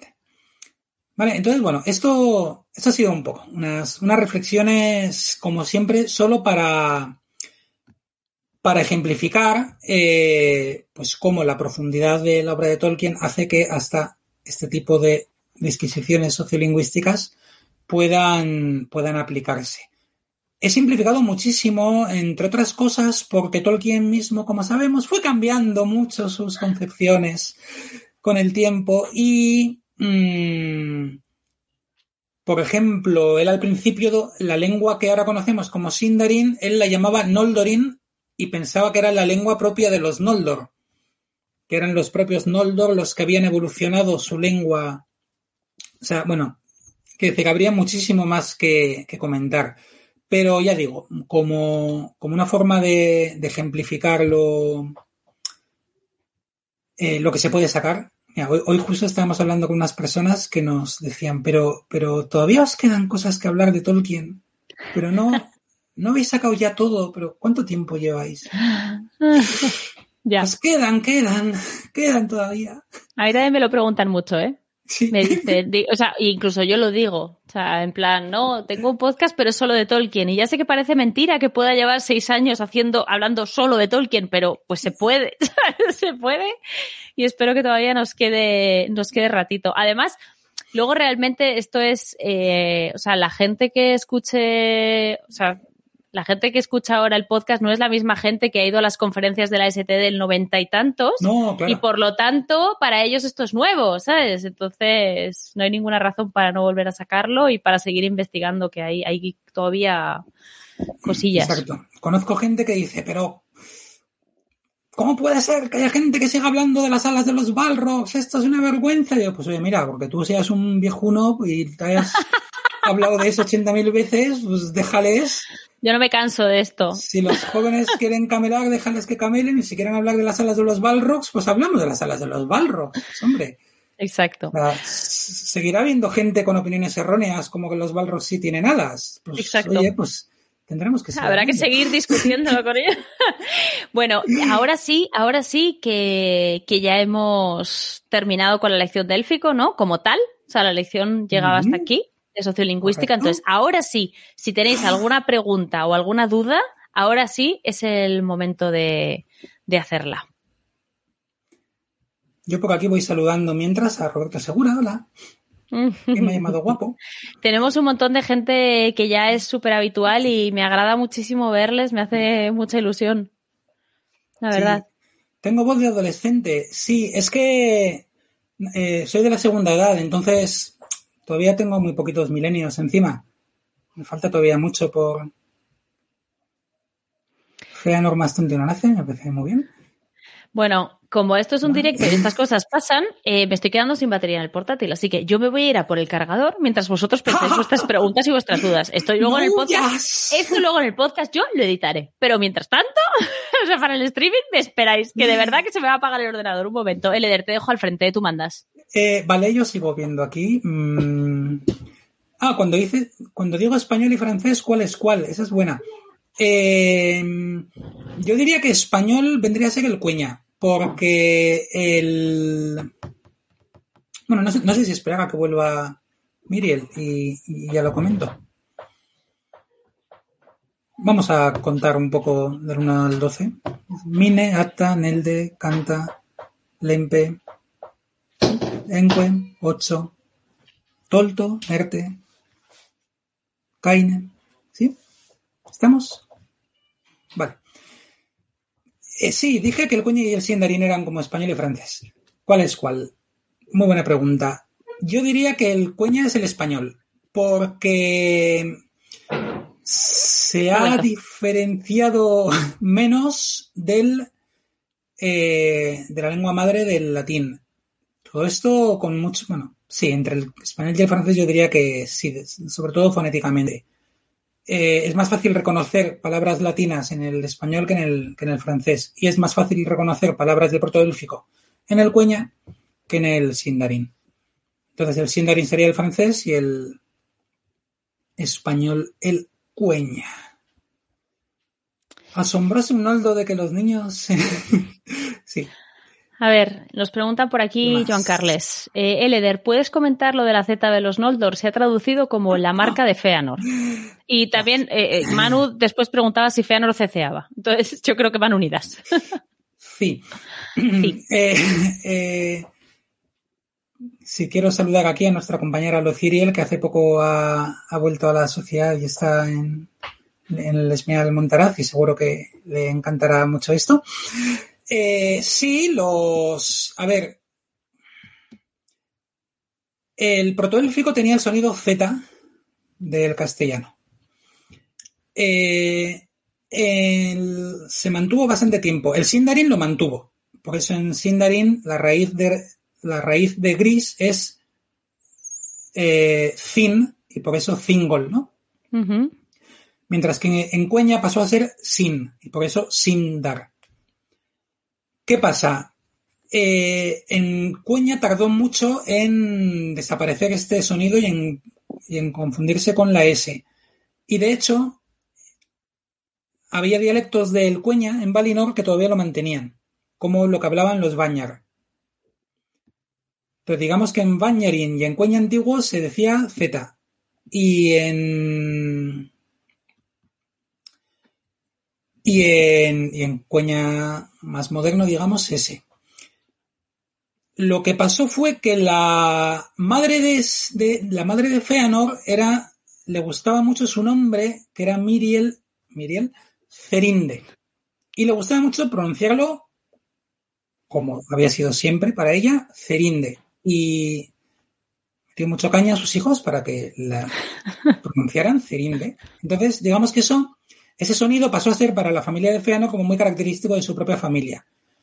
Cuando eh, Miriel murió, eh, el padre de Feanor se casó otra vez y todos los Noldor empezaron a dejar de usar el sonido Z y el propio Finwë pasó también a dejar de usarlo, Feanor sintió como que dejar de usar la Z era deshonrar la memoria de su madre, Olvidarse de su madre. Hmm. olvidarse de su madre. Entonces, digamos que se lo tomó muy a pecho. Entonces, Como todo, lo que se to- como todo. Incluso luego, cuando fueron a, a la Tierra Media, Feanor murió, etcétera, eh, los feanorianos, los hijos y seguidores de Feanor, seguían usando ese sonido Z. Y, y se decía que era como la marca de los feanorianos, porque se notaba si eras feanoriano porque hablabas con, con la Z. Cuando yo digo que los elfos ceceaban, no me estoy refiriendo. No quiero decir que, eh, que porque cecear vendría a ser al revés, ¿no? Vendría a ser que todo lo que se decía con S ahora pasa a ser Z, que es lo que en algunas zonas de Andalucía ocurre. Eh, entonces, digamos que eso no ocurrió. Eso no ocurrió en ningún sitio. En algunas zonas pasó a ser como en América, o sea, los elfos Noldor en general pasaron a ser como en América, o como en otra buena parte de, Andalucía, que dejaron de decir Z y pasaron a usar siempre la S. Y los fenorianos en realidad serían como los castellanos, que seguirían ahí manteniendo castellanos, galle- bueno, gallego, en, en gallegos en parte, que en Galicia también hay una parte que también se sea.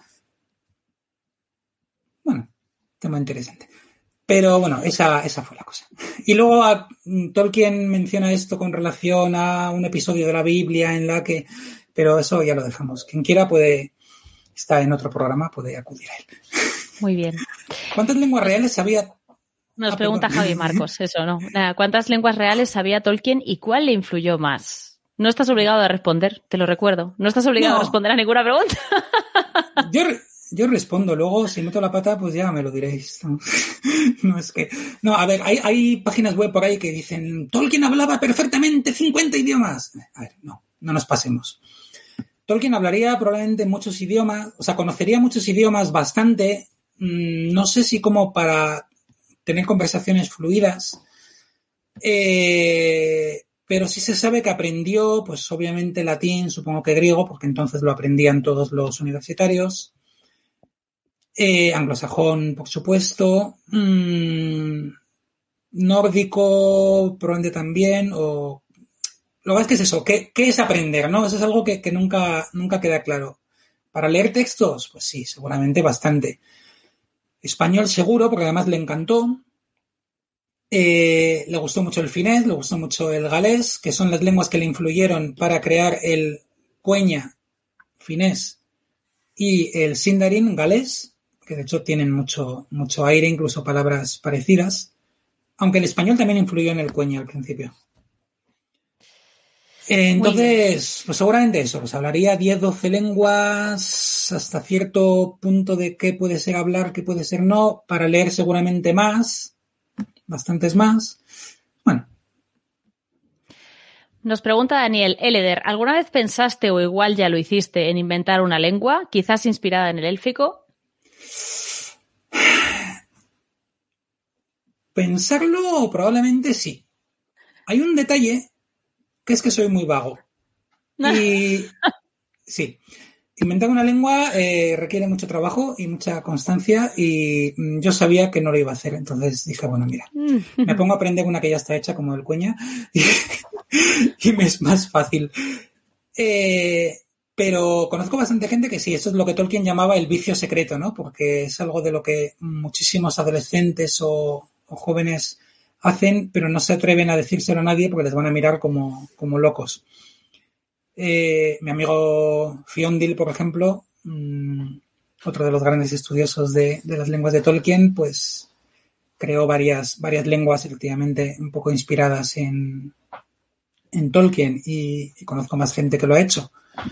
Pero yo no, yo reconozco que no. Muy bien. A ver, uy, madre mía. ¿Se ha saltado una? Sí, sí, sí, pero bueno, ahora la vuelvo a poner. Eh, Laura Michel. Eh, repito mi pregunta de manera menos cursi. El nombre de Maedros, ¿cómo se compuso? eh, vale, no, mira, no lo sé. Eh, es raro que alguien como Aileen una pregunta que no pueda contestar. Porque es lo que pasa cuando la gente sabe más que uno. No pasa nada. Puedo decir que Maitimo era el nombre oficial, si no recuerdo mal. A ver, eh, estoy hablando de Maedros y mmm, ya sé que cualquier cosa que diga medianamente mal, eh, puede salir de la pantalla y matarme. Entonces, eh, con calma. Pero claro, el nombre en Sindarin tiene una parte que sí parece que tiene que ver, la primera, eh, y una que, y una segunda, el Ros, que significa rocío y que no tiene, que no tiene que ver. Entonces, eh, Ros como en El Ros, ¿no? Que es rocío de estrellas. Eh, entonces, rocío hábil, pues no lo sé, no lo sé. Tendría que, tendría que mirarlo. Rocío hábil. Madre mía. Seguramente no, seguramente hay, hay, hay alguna otra razón. Vale, nos preguntan por aquí. Esto es importante recordarlo. Esto lo hemos hablado en un programa. Lord Findel los pregunta: Eh, vale. ¿Noldor o Noldor? O sea, Vale. quiero decir, no, no Ñoldor, porque lo ha puesto con ñ, pero Noldor Se o algo así. Noldor, sí. Lo que se llama una N nasal. Eso Vale, es. igual que había dos sibilantes, la S y la Z, eh, había dos nasales alveolares, que eran la N y la N. Esta N a los castellanohablantes nos suena muy rara. Eh, sin embargo, es muy habitual en gallego, por ejemplo, y en bastantes otros, otros idiomas. Entonces existían, eh, parece que venía de una, bueno, esta venía del protoélfico, y en la, aquí sí que en el cueña y en el, bueno, en el cueña pasaron a ser las dos N normal. En el sindarin, esta enge, lo que se hizo normalmente fue ponerle una vocal antes. Entonces, por ejemplo, Ngoldor vendría a ser in, Ingold. La raíz vendría a ser Ing. Eh, y efectivamente, pues esta es una red que significaba sabiduría, eh, elfos sabios, y, que era con, con esta ñ. Entonces sería Moldor. Tolkien le puso ñ, no sé muy bien por qué, pero siempre dijo que no, que la, la pronunciación era ñ. Vale, aquí tenemos una pregunta a colación de la terminación ros, eh, que era rocío, y creo que es bastante relevante. Mm, José María Miranda pregunta, ¿cómo se diría Rocío Jurado en Sindarin? Es una gran pregunta. Eh, es una gran pregunta, de hecho es la pregunta, creo. Creo, creo que, es la... me puede dar para el próximo programa entero.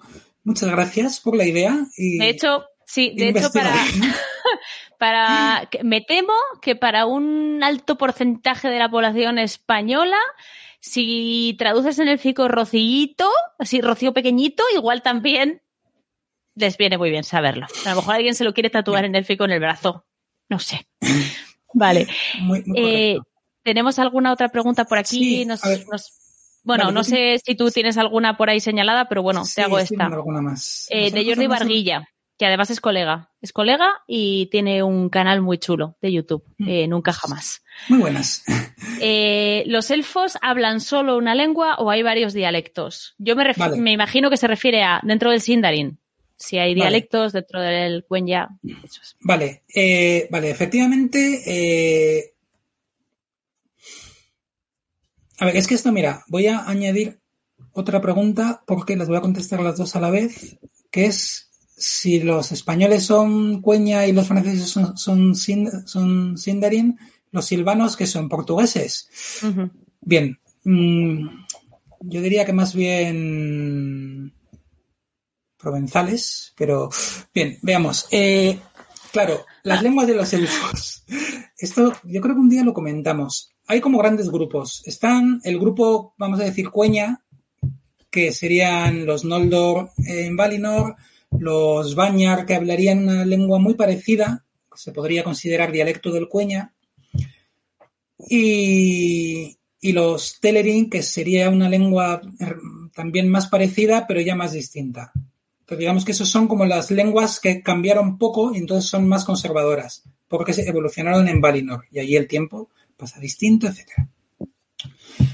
En la Tierra Media tenemos el Sindarin con sus dialectos, de los que hablamos en un programa hace, poco, el dialecto del norte, el dialecto real, el dialecto de las falas de la costa, etcétera. Eh, pero luego hay un montón más de elfos, entre los que están los silvanos, que hablaban lenguas, se cree que mayormente relacionadas con el Sindarin, también muy antiguamente, pero relacionadas con este grupo, pero que habían cambiado mucho. Eh, bueno, hay algunos elfos por ahí perdidos que parece que hablaban algo un poco más relacionado con el cueña, pero también con muchísima, muchísimos milenios de diferencia. Y hay un texto de Tolkien donde dice cómo se decía la palabra elfos en cualquiera de estos, o sea, en, muchos de estos grupos. ¿Qué pasa con los silvanos? Que después de muchos años de opresión y tiranía por parte de los elfos Sindar, pues también acabaron hablando, hablando Sindarin con algunas diferencias dialectales. El propio nombre de Legolas, lo hemos comentado alguna vez, en Sindarin estándar debería ser Laigolas, porque hoja verde es Laig. Eh, entonces, Legolas parece que sería o bien dialecto silvano o una cosa mezclada. Entonces, bueno, esa es la cosa. Vamos a Muy bien. más. No sé si tenemos alguna otra pregunta que quieras y pueda responder ahora o que no hayamos comentado en otra pregunta que nos hayan hecho. Eh, si ves alguna que te parezca interesante, pues oye. El tema de la prohibición del cueña con respecto por Thingol, dice José María Miranda, nuestro Findegil experto en Tolkien y el derecho, comprad su libro, Tolkien y el derecho es buenísimo. Eh, uno de los ejemplos más claros de la voluntad del príncipe co- como fuente del derecho, mensaje subliminal, comprad mi libro. Tolkien y el derecho se llama el libro. Eh, sí, y mm, está, eso está mejor explicado en una canción que yo hice hace un tiempo llamada Si yo fuera Sinda, que podéis buscar por ahí y que mm, es divertida. Muy bien. Eh, Vale. A ver, nos comentan por Mm. aquí, aunque yo creo que esto más o menos, más o menos sí que lo hemos hablado. Diría que sí. Misendil, existían diferencias lingüísticas entre el cuenya que se hablaba en la Tierra Media y el cuenya que se hablaba, o sea, al cuenya que se hablaba en Valinor por los Noldor que no fueron a la Tierra Media, evolucionaron de forma distinta. Entre el cuña que se habla en la Tierra y el cuña que se habla en Valinor. Por los Noldor que no fueron a la Tierra Media, que eran eh, cuatro. Seguramente. El Noldor a ver. que no la Tierra No, bueno, no, a ver, los, No, sí, habría- los de habría. Finarfin se quedaron Sí. casi todos ahí. Sí, A ver, seguramente evolucionan de forma distinta. Lo que pasa es que, digamos que el cueña es- mm, duró poco como lengua de uso común. Como digo, se quedó como una lengua más de, escritural, más lengua de cultura, y esas, ese tipo de lenguas no, no suelen evolucionar. Porque tú, o sea, algo evoluciona cuando se va hablando de forma cotidiana en la taberna por los niños. Ujú. Eh, entonces, seguramente no, no dio tiempo a, a, a que cambiara mucho. yo diría. Y, y luego además que no, no, sabemos, no tenemos ya más testimonios del cueña de que quedó en Valinor. Uh -huh. Vale, una última pregunta de Laura Michel. Eh, ¿Esperas alguna sorpresa lingüística en el libro que va a salir, The Nature of Middle Earth? Pues no lo he mirado con detalle, mm, no me extrañaría, pero tampoco espero mucho. Porque la mayor... A ver, sabemos que la, los textos de Tolkien que quedan sin publicar, que son como Cicimil, Cicicientos, mmm, ya sabéis, servilletas, eh, hojas de detrás de un examen, eh, cuadernillos comidos por el perro. Eh, pero queda, queda mucho por, por, publicar y pero se ha en estos años eh, sobre todo los que están más accesibles como los de la biblioteca de Market están han, han, sido analizados bastante por el grupo la Elvish Linguistic Fellowship. Últimamente menos. Últimamente ya están mayores y están a otras cosas. Pero digamos que han ido buscando bastante cosas específicamente lingüísticas es verdad que tampoco han publicado todo lo que han encontrado, porque lo querían hacer también que al final publicaban un texto cada 10 años, entonces se ha quedado también mucho, mucho ahí en el tintero. Pero yo no creo que haya, habrá cosas probablemente, o sea, con toda seguridad, pero no creo que ninguna que nos vaya a cambiar si nuestra, idea sobre, sobre nada demasiado grande.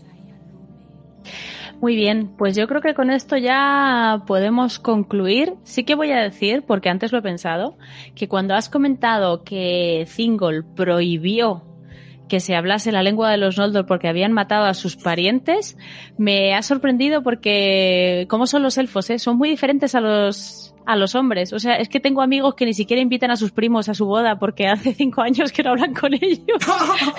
y este señor está aquí que no permite que se hable esa lengua porque han matado gente que hace a lo mejor tres mil años que no los ve, pero no, le ha sido fatal. Me ha hecho mucha gracia. He dicho, fíjate cómo son los elfos, ¿eh? Ahí sí. con sus parientes. Hombre, como, sí, hombre, como, como, han comentado por ahí uno, eh, a los que mataron fueron al pueblo del hermano de Thingol, porque el hermano sí. de Thingol seguía...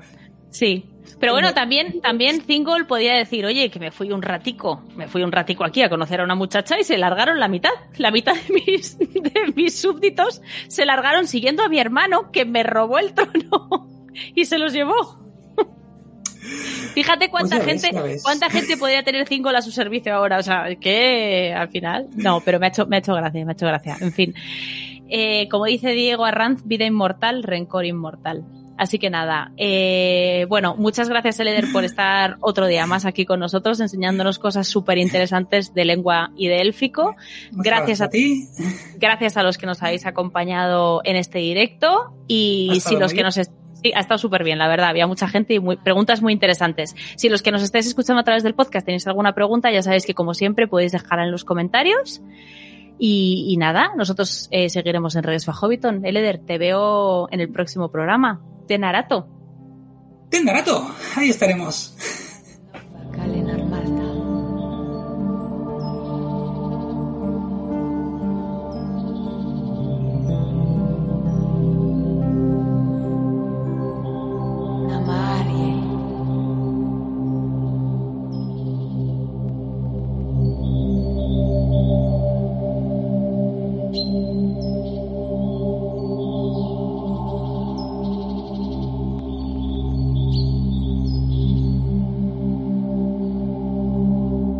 La sala de los cuentos.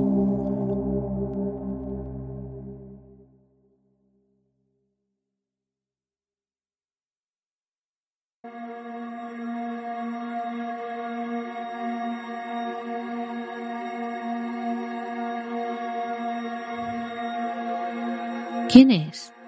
susurró Frodo cuando tuvo cerca al señor Mantecona. No recuerdo que usted nos haya presentado. ¿Él? Respondió el posadero en voz baja, apuntando con un ojo y sin volver la cabeza. No lo sé muy bien. Es uno de esos que van de un lado a otro.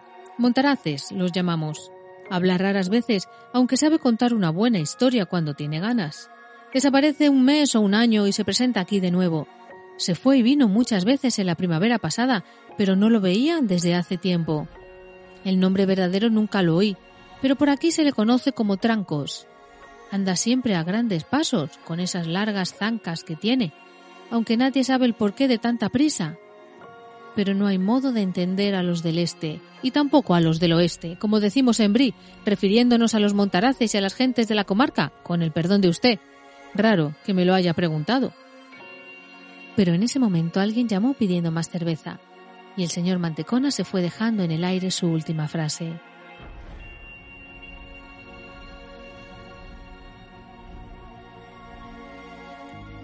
Frodo notó que Trancos estaba ahora mirándolo, como si hubiera oído o adivinado todo lo que se había dicho. Casi enseguida, con un movimiento de la mano y un cabeceo, invitó a Frodo a que se sentara junto a él. Frodo se acercó, y el hombre se sacó la capucha descubriendo una hirsuta cabellera oscura, con mechones canosos, y un par de ojos grises y perspicaces en una cara pálida y severa. Me llaman Trancos, dijo con una voz grave. Me complace conocerlo, señor Sotomonte. Si el viejo Mantecona ha oído bien el nombre de usted. Ha oído bien, dijo Frodo tiesamente. No se sentía nada cómodo bajo la mirada de aquellos ojos penetrantes. Bien, señor Sotomonte, dijo Trancos. Si yo fuera usted, trataría de que esos jóvenes amigos no hablaran demasiado. La bebida, el fuego y los conocidos casuales son bastante agradables, pero bueno, esto no es la comarca. Hay gente rara por aquí, aunque usted pensará que no soy yo quien tiene que decirlo, añadió con una sonrisa torcida, viendo la mirada que le echaba Frodo. Y otros viajeros todavía más extraños han pasado últimamente por Bri. Continuó observando la cara del hobbit. Frodo le devolvió la mirada, pero no replicó, y Trancos cayó también. Ahora parecía interesado en Pippin. Frodo, alarmado, se dio cuenta de que el ridículo joven Tuk, animado por el éxito que había tenido su historia sobre el alcalde de Cabada Grande, estaba dando una versión cómica de la fiesta de despedida de Bilbo. Imitaba ahora el discurso y se acercaba el momento de la asombrosa desaparición. Frodo se sintió fastidiado. Era sin duda una historia bastante inofensiva para la mayoría de los hobbits locales, solo una historia rara sobre esas gentes raras que vivían más allá del río. Pero algunos, el viejo Mantecona, por ejemplo, no habían nacido ayer, y era probable que hubiesen oído algo tiempo atrás acerca de la desaparición de Bilbo. Esto les traería a la memoria el nombre de Bolsón, principalmente si se había preguntado por este nombre en Brie. Frodo se movió en el asiento sin saber qué hacer. Pipín disfrutaba ahora de modo evidente del interés que despertaba en los demás y había olvidado el peligro en que se encontraban. Frodo temió de pronto que, arrastrado por la historia, Pippin llegara a mencionar el anillo, lo que podía ser desastroso. Será mejor que haga algo y rápido, le susurró Trancos al oído. Frodo se subió de un salto a una mesa y empezó a hablar. Los oyentes de Pippin se volvieron a mirarlo. Algunos hobbits rieron y aplaudieron, pensando que el señor Sotomonte había tomado demasiada cerveza. Frodo se sintió de pronto ridículo y se encontró, como era su costumbre cuando pronunciaba un discurso, jugueteando con las cosas que llevaba en el bolsillo. Tocó el anillo y la cadena, e inesperadamente tuvo el deseo de ponérselo en el dedo y desaparecer, escapando así de aquella tonta situación. Le pareció, de algún modo, que la idea le había venido de afuera, de alguien o algo en el cuarto. Resistió firmemente la tentación y apretó el anillo en la mano, como para asegurarlo e impedirle escapar o hacer algún disparate.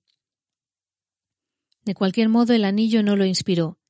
Pronunció unas pocas palabras de circunstancias, como hubiesen dicho en la comarca. Estamos todos muy agradecidos por tanta amabilidad, y me atrevo a esperar que mi breve visita ayudará a renovar los viejos lazos de amistad entre la comarca y Brie. Y luego titubeó y tosió. Todos en la sala estaban ahora mirándolo. ¡Una canción! gritó uno de los hobbits. ¡Una canción! ¡Una canción! ¡Una canción! gritaron todos los otros. Vamos, señor. Cántenos algo que no hayamos oído antes. Durante un rato Frodo se quedó allí, de pie sobre la mesa, boquiabierto.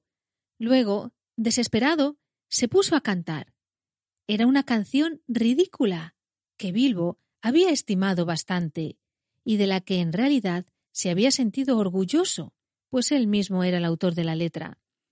Se hablaba en ella de una posada y fue quizá esa la razón por la que le vino a la memoria en ese momento. Él aquí en su totalidad. Hoy, en general, solo se recuerdan unas pocas palabras. Hay una posada, una vieja y alegre posada, al pie de una vieja colina gris. Y allí preparan una cerveza tan oscura que una noche bajó a beberla el hombre de la luna. El palafrenero tiene un gato borracho que toca un violín de cinco cuerdas y el arco se mueve bajando y subiendo, arriba rechinando, abajo ronroneando y serruchando en el medio. El posadero tiene un perrito que es muy aficionado a las bromas. Y cuando en los huéspedes hay alegría, levanta una oreja a todos los chistes y se muere de la risa. Ellos también tienen una vaca cornuda, orgullosa como una reina. La música la trastorna como una cerveza y mueve la cola empenachada y baila en la hierba. Oh, las pilas de fuentes de plata y el cajón de cucharas de plata. Hay un par especial de domingo que ellos pulen con mucho cuidado la tarde del sábado.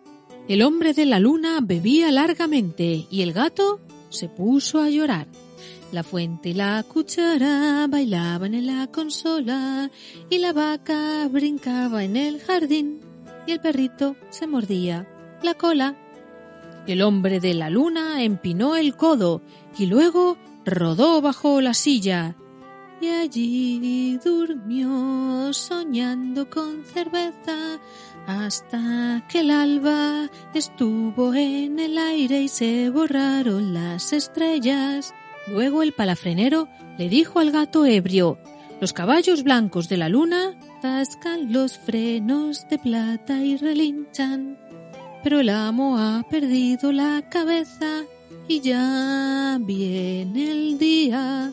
El gato en el violín toca una giga giga que despertaría a los muertos chillando, cherruchando, apresurando la tonada, y el posadero sacude al hombre de la luna, diciendo son las tres pasadas. Llevan al hombre rodando lauma arriba y lo arrojan a la luna, mientras que los caballos galopan de espaldas y la vaca cabriola como un ciervo y la fuente se va con la cuchara más rápido el violín, toca la giga giga y la vaca y los caballos están patas arriba y el perro lanza un rugido y los huéspedes ya saltan de la cama y bailan en el piso. Las cuerdas del violín estallan con un pum, la vaca salta por encima de la luna, el perrito se ríe divertido y la fuente del sábado se escapa corriendo con la cuchara del domingo.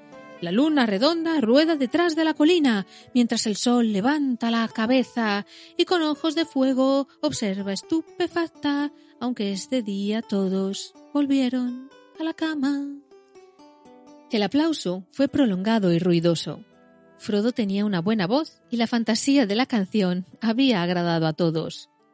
¿Por dónde anda el viejo cebadilla? exclamaron. Tiene que oírla. Bob podría enseñarle al gato a tocar el violín y tendríamos un baile. Pidieron una nueva vuelta de cerveza y gritaron Cántela otra vez, señor. Vamos. otra vez. Hicieron tomar un jarro más a Frodo, que recomenzó la canción, y muchos se le unieron, pues la melodía era muy conocida y se les había pegado la letra. Le tocó a Frodo entonces sentirse satisfecho de sí mismo. Zapateaba sobre la mesa y cuando llegó por segunda vez a la vaca saltaba por encima de la luna dio un salto en el aire demasiado vigoroso. Frodo cayó, ¡bum!, sobre una bandeja repleta de jarros, resbaló y fue a parar bajo la mesa con un estruendo, un alboroto y un golpe sordo. Todos abrieron la boca preparados para reír y se quedaron petrificados en un silencio sin aliento, pues el cantor ya no estaba allí había desaparecido como si hubiera pasado directamente a través del piso de la sala sin dejar ni la huella de un agujero. Los hobbits locales se quedaron mirando mudos de asombro. Enseguida se incorporaron de un salto y llamaron a gritos a Cebadilla. Todos se apartaron de Pippin y Sam, que se encontraron solos en un rincón, observados desde lejos con miradas sombrías y desconfiadas. Estaba claro que para la mayoría de la gente ellos eran los compañeros de un mago ambulante con poderes y propósitos desconocidos. Pero había un vecino de Brie, de tez oscura, que los miraba con la expresión de alguien que está sobre aviso y con una cierta ironía. Pipín y Sam se sentían de veras incómodos. Casi enseguida el hombre se escurrió fuera del salón, seguido por el sureño bizco. Los dos habían pasado gran parte de la noche hablando juntos en voz baja. Harry, el guardián de la puerta, salió también detrás de ellos. Frodo se daba cuenta de que había cometido una estupidez. No sabiendo qué hacer, se arrastró por debajo de las mesas hacia el rincón sombrío donde Trancos estaba todavía sentado, impasible. Se apoyó de espaldas contra la pared y se quitó el anillo. Cómo le había llegado al dedo no podía recordarlo. Era posible que hubiese estado jugueteando con él en el bolsillo mientras cantaba y que en el momento de sacar bruscamente la mano para evitar la caída, se lo hubiera deslizado de algún modo en el dedo. Durante un instante, se preguntó si el anillo mismo no le había jugado una mala pasada. Quizás había tratado de hacerse notar en respuesta al deseo o a la orden de alguno de los huéspedes. No le gustaba el aspecto de los hombres que habían dejado el salón. Bien, dijo Trancos cuando Frodo reapareció. ¿Por qué lo hizo? Cualquier indiscreción de los amigos de usted no hubiera sido peor. ¿Ha metido usted la pata? ¿O tendría que decir el dedo? No sé a qué se refiere, dijo Frodo molesto y alarmado. Oh, sí que lo sabe, respondió Trancos, pero será mejor esperar a que pase el alboroto. Luego, si usted me permite, señor Bolsón, me agradaría que tuviésemos una charla tranquila. ¿A propósito de qué? Preguntó Frodo aparentando no haber oído su verdadero nombre. A propósito de un asunto de cierta importancia, tanto para usted como para mí, respondió Trancos mirando a Frodo a los ojos. Quizás oiga algo que le conviene. Muy bien, dijo Frodo tratando de mostrarse indiferente. Hablaré con usted más tarde. Mientras, junto a la chimenea se desarrollaba una discusión. El señor Mantecón había llegado al trote y ahora trataba de escuchar a la vez varios relatos contradictorios sobre lo que había ocurrido. Yo lo vi, señor Mantecona, dijo un hobbit. Por lo menos no lo vi más, si usted me entiende. Se desvaneció en el aire, como quien dice. No es posible, señor Artemisa, dijo el posadero, perplejo. Sí, replicó Artemisa, y además sé lo que digo. Hay algún error en alguna parte, dijo Mantecona sacudiendo la cabeza. Había demasiado de ese señor Sotomonte para que se desvaneciese así, en el aire o en el humo, lo que sería más exacto si ocurrió en esta habitación. Bueno, ¿dónde está ahora? gritaron varias voces. ¿Cómo podría saberlo? Puede irse a donde quiera, siempre que pague por la mañana. Y aquí está el señor Tuck, que no ha desaparecido. Bueno, vi lo que vi, y vi lo que no vi, dijo Artemisa, obstinado. Y yo digo que hay aquí algún error, repitió Mantecona, recogiendo la bandeja y los restos de los jarros. Claro que hay un error, dijo Frodo. No he desaparecido. Aquí estoy. He tenido solo una pequeña charla con el señor Trancos en el rincón. Frodo se adelantó a la luz del fuego, pero la mayoría de los huéspedes dio un paso atrás, aún más perturbados que antes. No lo satisfacía la explicación de Frodo, según la cual se había arrastrado rápidamente por debajo de las mesas luego de la caída. La mayoría de los hobbits y de las gentes de Brie se apresuraron a irse, sin ganas ya de seguir divirtiéndose esa noche. Unos pocos echaron a Frodo una mirada sombría y partieron murmurando entre ellos. Los enanos y dos o tres hombres extraños que todavía estaban allí se pusieron de pie y dieron las buenas noches al posadero, pero no a Frodo y sus amigos. Poco después no quedaba nadie sino Trancos, todavía sentado en las sombras junto a la pared. El señor Mantecona no parecía muy preocupado. Pensaba, probablemente, que el salón estaría repleto durante muchas noches, hasta que el misterio actual fuera discutido a fondo. ¿Y ahora? ¿Qué ha estado haciendo, señor Sotomonte? preguntó. ¿Asustando a mis clientes y haciendo trizas mis jarros con esas acrobacias? Lamento mucho haber causado alguna dificultad, dijo Frodo. No tuve la menor intención, se lo aseguro. Fue un desgraciado accidente. Muy bien, señor Sotomonte. Pero si va usted a intentar otros juegos, o conjuros, o lo que sea, mejor que antes advierta a la gente y que me advierta a mí. Aquí somos un poco recelosos de todo lo que salga de lo común, de todo lo misterioso, si usted me entiende, y tardamos en acostumbrarnos. No haré nada parecido otra vez, señor Mantecona, se lo prometo. Y ahora creo que me iré a la cama. Partimos temprano. ¿Podría ordenar que nuestros ponis estén preparados para las ocho? Muy bien. Pero antes que se vaya, quiero tener con usted unas palabras en privado, señor Sotomonte. Acabo de recordar algo que usted tiene que saber. Espero no molestarlo. Cuando haya arreglado una o dos cositas, iré al cuarto de usted, si no le parece mal. Claro que no, dijo Frodo, sintiendo que se le encogía el corazón. Se preguntó cuántas charlas privadas tendría que sobrellevar antes de poder acostarse y qué revelarían. ¿Estaba toda esta gente ligada contra él? Empezaba a sospechar que aun la cara redonda del viejo mantecona ocultaba unos negros designios.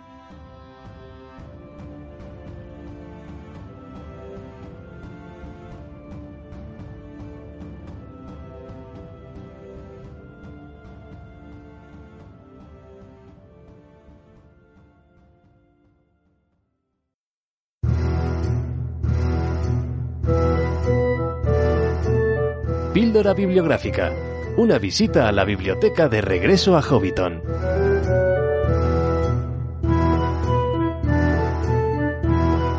Hola y bienvenidos un mes más a la visita a la biblioteca de regreso a Hobbiton. Si me estáis escuchando no vais a notar nada raro, yo creo que esto lo estamos repitiendo mucho durante el podcast, pero si me estáis viendo en directo, yo pido paciencia, espero no cometer muchos fallos porque es la primera vez que me estreno aquí en Stringer, sobre todo solita, sin mis compañeros y es un poco más raro. Pero bueno, vamos allá. Hoy os voy a hablar, como si me estáis viendo podéis ver, de la edición del 40 aniversario de Los Cuentos Inconclusos de Númenor y la Tierra Media. Como bueno, el autor es bastante conocido porque, en fin, creo que no tengo mucho que contaros de Tolkien. Bueno, sí, tenemos muchísimo que contaros de Tolkien, pero para eso tenemos el podcast. Y el editor es Christopher Tolkien, a quien también le hemos dedicado un programa. Eh, no os voy a hablar de ellos. De la obra en sí tampoco, por dos motivos, básicamente. El primero de ellos es porque en el programa 2 de la sexta temporada, el año pasado, ya os hablé de todas las ediciones que existían y parte del contenido de los cuentos inconclusos, así que eso lo doy por zanjado. Y el segundo tema es que algunos de los cuentos que se incluyen en los cuentos inconclusos ya los hemos tratado en, en el podcast, como por ejemplo la historia de Aldarion Gerendis. Así que eso lo voy a dejar aparte y me voy a centrar en lo que son estas dos joyas, porque por el 40 aniversario no hubo una edición en especial, sino que hubo dos.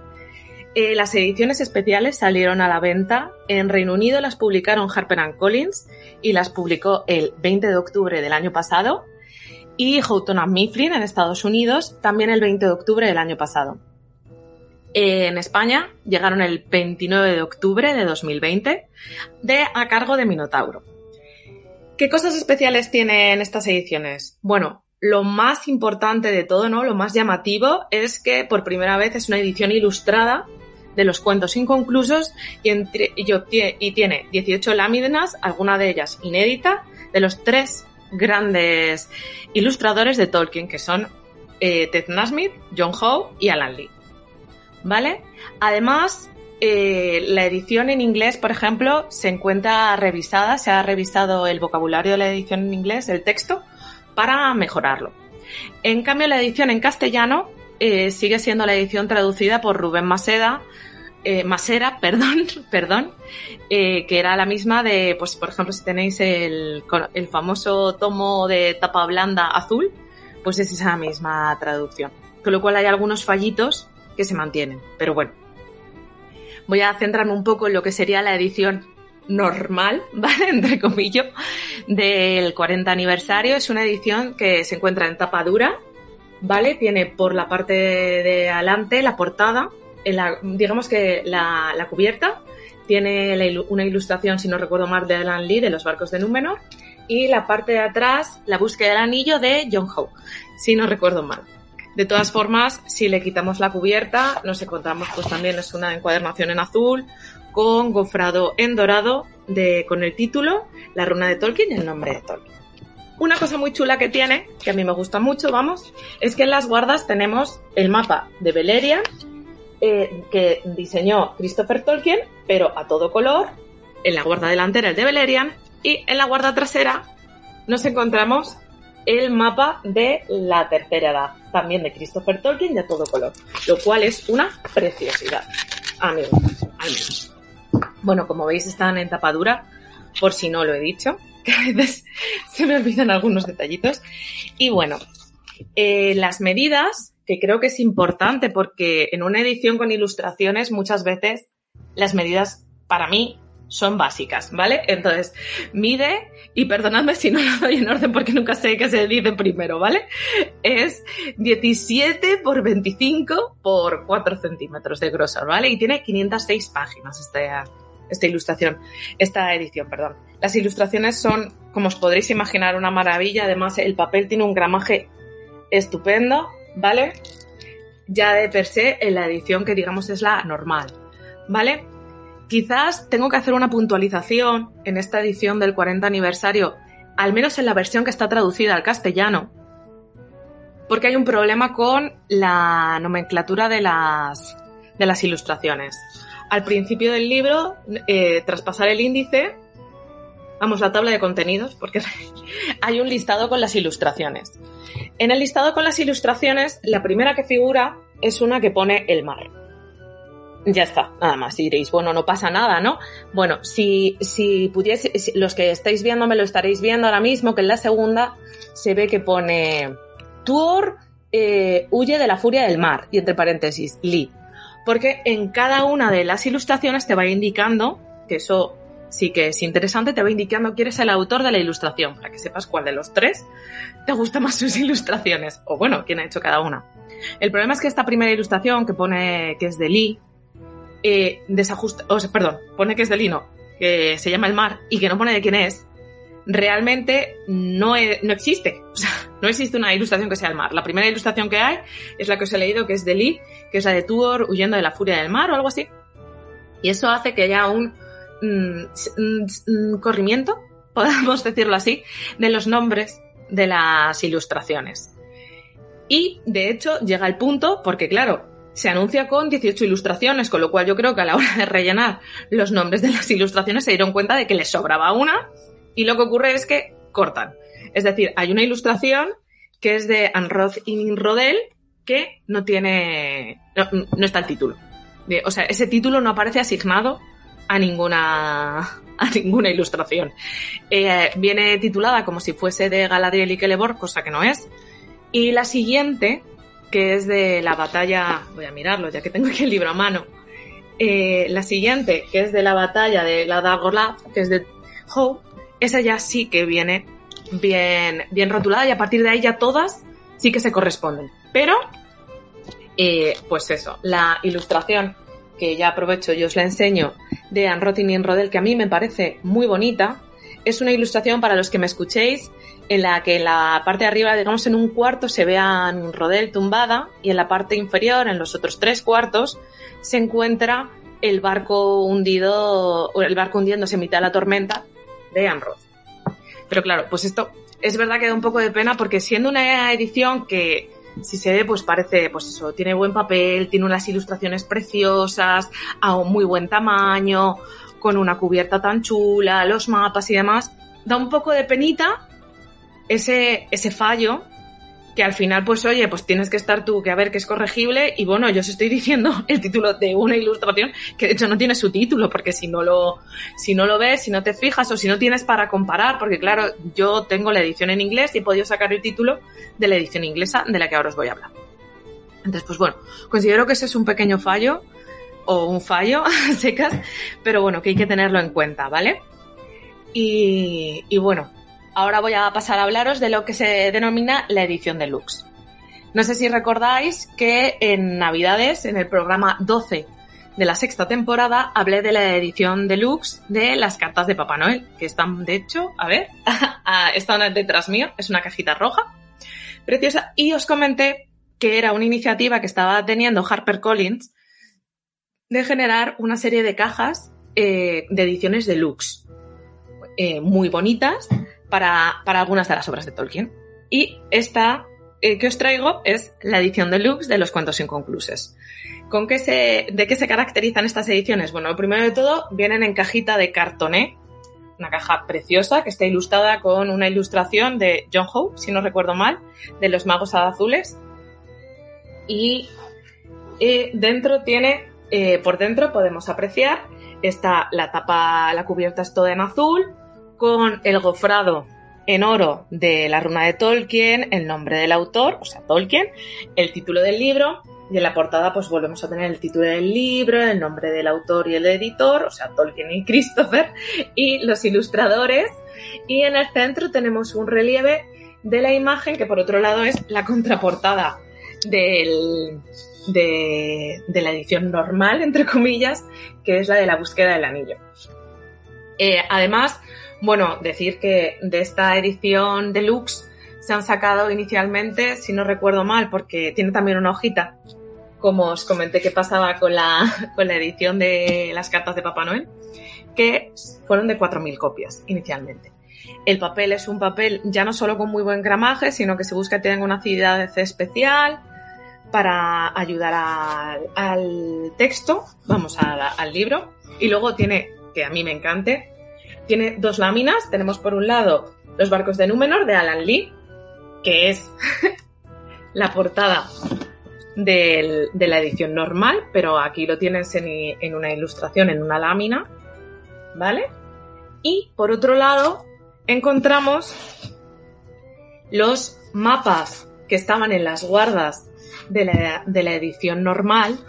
es raro llamarlo edición normal, pero bueno, espero que me entendáis que son, pues por un lado, el mapa de Beleriand. Así, me refiero, los tenemos en una, en una hoja aparte, ¿vale? Que lo puedes sacar y estar, estar bicheando y jugueteando, como suelo decir yo, porque a mí me encantan los mapas, por si alguien no lo sabe. Y por la parte de atrás, el mapa de la tercera edad. A todo color los dos y chulísimos, la verdad. También tiene también tiene un, un marca página, vamos, una cinta para que puedas marcar la, página y pues este tipo de detalles así muy cuidados, ¿no? Pues como no sé si se podrá apreciar, pero bueno, os lo cuento. La parte de arriba, los títulos de los capítulos y las páginas aparecen en azul, mientras que el texto está en negro. Típicos detalles que son un poco para, para hacerte ver que el libro, pues oye, que está muy cuidado. ¿Vale? Las ilustraciones lo mismo, están también, pues son eh, evidentemente a página a todo color. Ahora no voy a encontrar ninguna porque el gramaje de este papel se nota mucho. Esta, mira, esta le hemos hablado antes, es la batalla de las Dárgola. Y. Va a contaros algo más, sí. Eh, lo último que quería deciros es que, bueno, los quiero poner para, para quienes me estén viendo, los voy a poner uno junto al otro porque es mucho más pequeño, no mucho más pequeño, pero es más pequeño el libro, la edición deluxe, que la edición, digamos, normal, como estoy llamando todo el rato. Espero que me perdonéis, os voy a dar los, los datos exactos del tamaño, que son 15 por 23 y por, y por 6, ¿vale? Eh, y tiene 490 páginas la edición deluxe. La edición normal en castellano tiene 506. O sea que, como que, no sé si es por el texto, pero tiene más páginas y es más grande la edición del 40 aniversario normal comparado con la deluxe. Ya quizás para finalizar, sencillamente deciros que la edición en castellano vale 28,45 euros y la edición deluxe, que tiene el problema, por si no lo he mencionado, de que solamente existe en inglés, tiene un precio aproximado de 85 euros. Y bueno, esto es todo lo que yo tenía que contaros. Y a partir de ahora, pues voy a pasar eh, a ver vuestras preguntas, a ver qué me, qué me estáis contando vosotros eh, aquí, los que estáis siguiéndome, los que, los que no, pues ahora prometo leer las preguntas en voz alta para que, para que me vayáis haciendo. ¿vale? Voy a darme un minutín que, que lea un poquito a ver qué ha pasado, porque evidentemente no, no me ha dado tiempo, no me ha dado tiempo a leeros, porque estaba soltando mi parafernalia. No sé si tenéis alguna preguntilla, la verdad. Bueno, José María Miranda me dice que el matiz de la tabla de contenidos es muy pro. Pero bueno, por si alguien no lo sabe, es que yo soy biblioteca, vamos, estudié biblioteca con mi documentación, entonces tengo muchas cositas así que me pasan. Eh, y sí, Damián dice que en la versión en inglés no tuvieron ese error. Eh, sí, efectivamente no tuvieron el error. Yo tengo que decir que la edición en castellano no es mía, ¿vale? O sea, me encanta acumular libros de Tolkien, pero no suelo tener dos. Bueno, sí que tengo dos a la vez, pero no exactamente la misma edición. Entonces, no. Eh, la mía es la inglesa. La, la de castellano he conseguido que me la dejen. Eh, supongo que, ah, vale, José María Miranda dice, adivinad que no se carga, se equivocó al encargar su versión y no se compró la deluxe. Supongo que en inglés y Carlos Tre le dice que vendrá todo por la retirada de ilustraciones desde la inglesa. No lo tengo claro, la verdad, Carlos. Eh, lo de si van... lo de si llegan a México, Laura, la verdad es que no lo sé. Es cierto que he mirado en tiendas de aquí de España, es verdad, no he mirado, no he mirado si llegaban a la venta en Sudamérica. Lo que pasa es que a veces, pues por ejemplo, Amazon me cuesta mucho ver si está llegando allí porque me redirige cada dos por tres al de España. Eh, Laura Michel me pregunta que si creo que se venderían las ediciones de lujo en español. Pues la verdad es que no lo sé.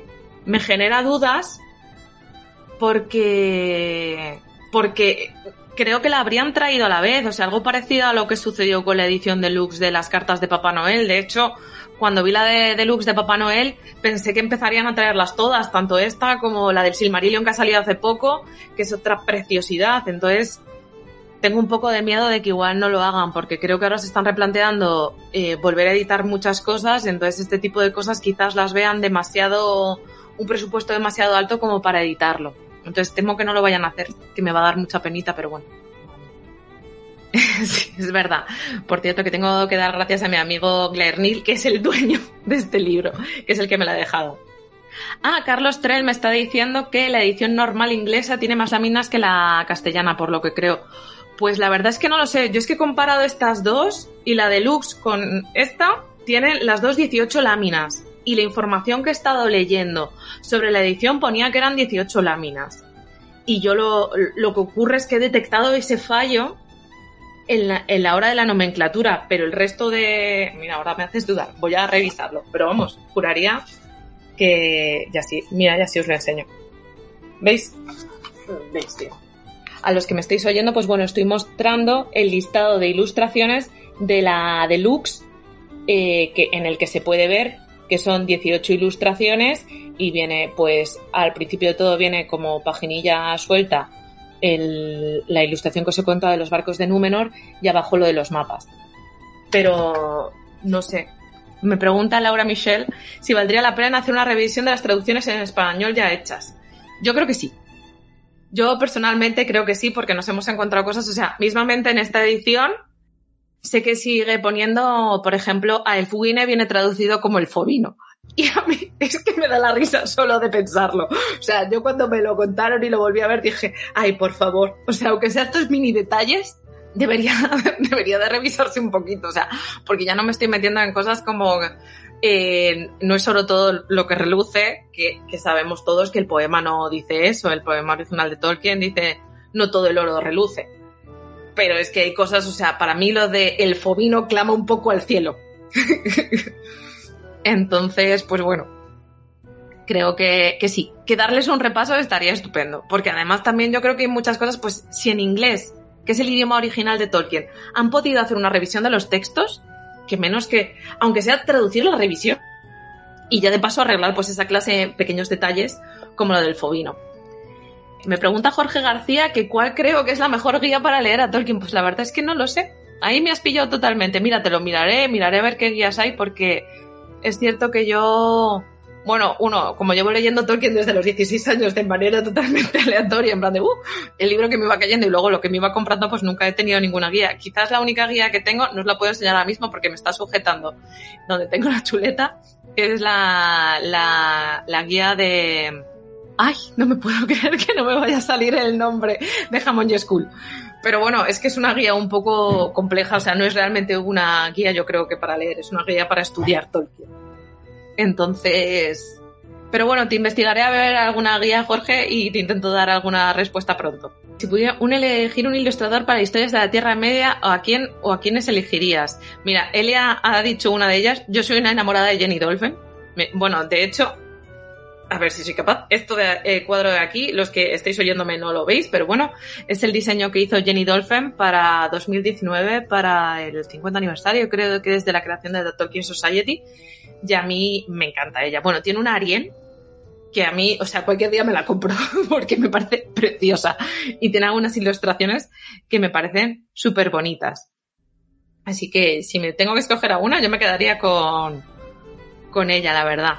Porque me parece, me, me parece, no sé, su manera de hacer los elfos y de reflejar ciertas cosas, me, es que como se mete además mucho en el Silmarillion, que quizás lo tenemos menos visto, pues me parece una pasada. Aunque bueno, o sea, lo tenemos medio menos visto, que hay un Silmarillion ilustrado por Lee que también tiene cosas preciosas. Si yo al final que me den Tolkien y me parece todo bien. Eh, no sé si tenéis alguna duda más. Ay, si está diciendo también Jesús Castillo Preciado que Tomás Hijo también hace unas ilustraciones geniales. Sí, la verdad es que sí. De hecho, Elia tiene la batalla de Minas Tirith, si no recuerdo mal. Y, y es verdad que es una pasada. O sea, a veces cuando iba a su casa, a la actual todavía no, porque todavía no lo ha colgado, pero espero que pronto, cuando lo cuelgue, poder hacer lo mismo. Me dedicaba a ir mirando porque tiene tantísimos detalles que es verdad que es una, que es una auténtica maravilla. No sé si tenéis alguna preguntilla más. Dejo, mira. Dice Laura que a quién tenemos que secretar por una edición ilustrada del Silmarillion por Jenny Dolphin. No lo sé, pero si lo podemos empezar a hacer un estudio y intentar secuestrarla entre todos porque sí, la verdad es que sería una preciosidad. Aunque vamos, como sigamos este ritmo, no voy a tener casa para acumular ediciones del Silmarillion. Y no tengo tantas de momento, pero ya tengo problemas para guardar los libros que paso muchas, muchas angustias. Me van a echar de casa cualquier día. Pero, pero sí, voto a favor, voto a favor, porque me parece una delicia. Pero bueno, voy a daros un minutín más, si alguien más quiere hacer un comentario, y si no, os abandono, dándoos muchísimo las gracias. Y a los que estáis escuchando, que sepáis que bueno, que aquí estaremos una vez al mes. Así que, así que ya sabéis, no podéis perderos y que ahora nos vais a tener aquí todos los domingos. Así que espero veros a todos. Y sí, Damián me está diciendo que puedo prescindir de los sillones y demás muebles. Sí, yo quiero. El problema es que no sé si más uno le va a parecer tan buena idea que le deje sin sofá. Aunque bueno, tenemos ahí una, una lucha porque él tiene juegos de mesa y yo tengo libros. Pero bueno. Francisco Egidio está diciendo que si hacemos un crowdfunder para que Dolphin nos ilustre el Silmarillion, a mí me parece una acción genial. Yo, desde aquí, desde Regreso a Hobbiton, yo creo que Eli y yo apoyamos la moción. Así que, oye, sí hay que hacer un movimiento, nos podemos poner en contacto, lo vamos apañando por aquí y se lo comentamos a ella a ver si le parece bien. Pero vamos, a mí me parecería una pasada. Pero bueno, en fin, voy a dejaros ya, que yo creo que 25 minutos casi de píldora bibliográfica está fenomenal. Muchísimas gracias por acompañarme en este primer día de aventura. Y un besazo enorme y nos vemos el mes que viene en la biblioteca de Regreso a Hobbiton. ¡Un saludo!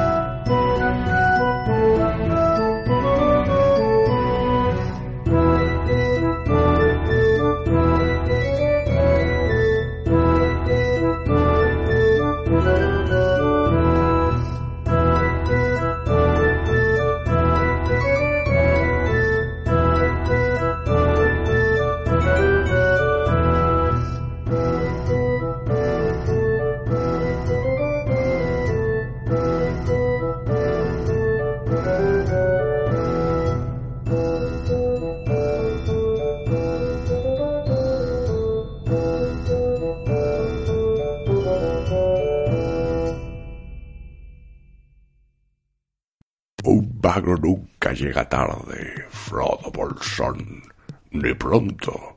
Llega justo cuando se lo propone y llega preparado para escuchar Regreso a Hobbiton en iBox, iTunes o Spotify, según le apetezca. Ha llegado el final de nuestro programa y toca despedirse. Seguramente habréis notado que el programa es un poquito más largo de lo normal porque al, hacer las secciones en directo y tener ese pequeño espacio para que los espectadores puedan hacer preguntas, eh, pues nos hemos alargado un poquito más de la cuenta. Esperamos, no obstante, que lo hayáis disfrutado y que algunas de las dudas que os hayan surgido en el podcast se hayan resuelto en esa ronda de preguntas. Si no es así, recordad que siempre tenéis disponibles los comentarios de iBox para hacer la pregunta que queráis y nosotros os responderemos más tarde o más temprano en la medida de nuestras posibilidades.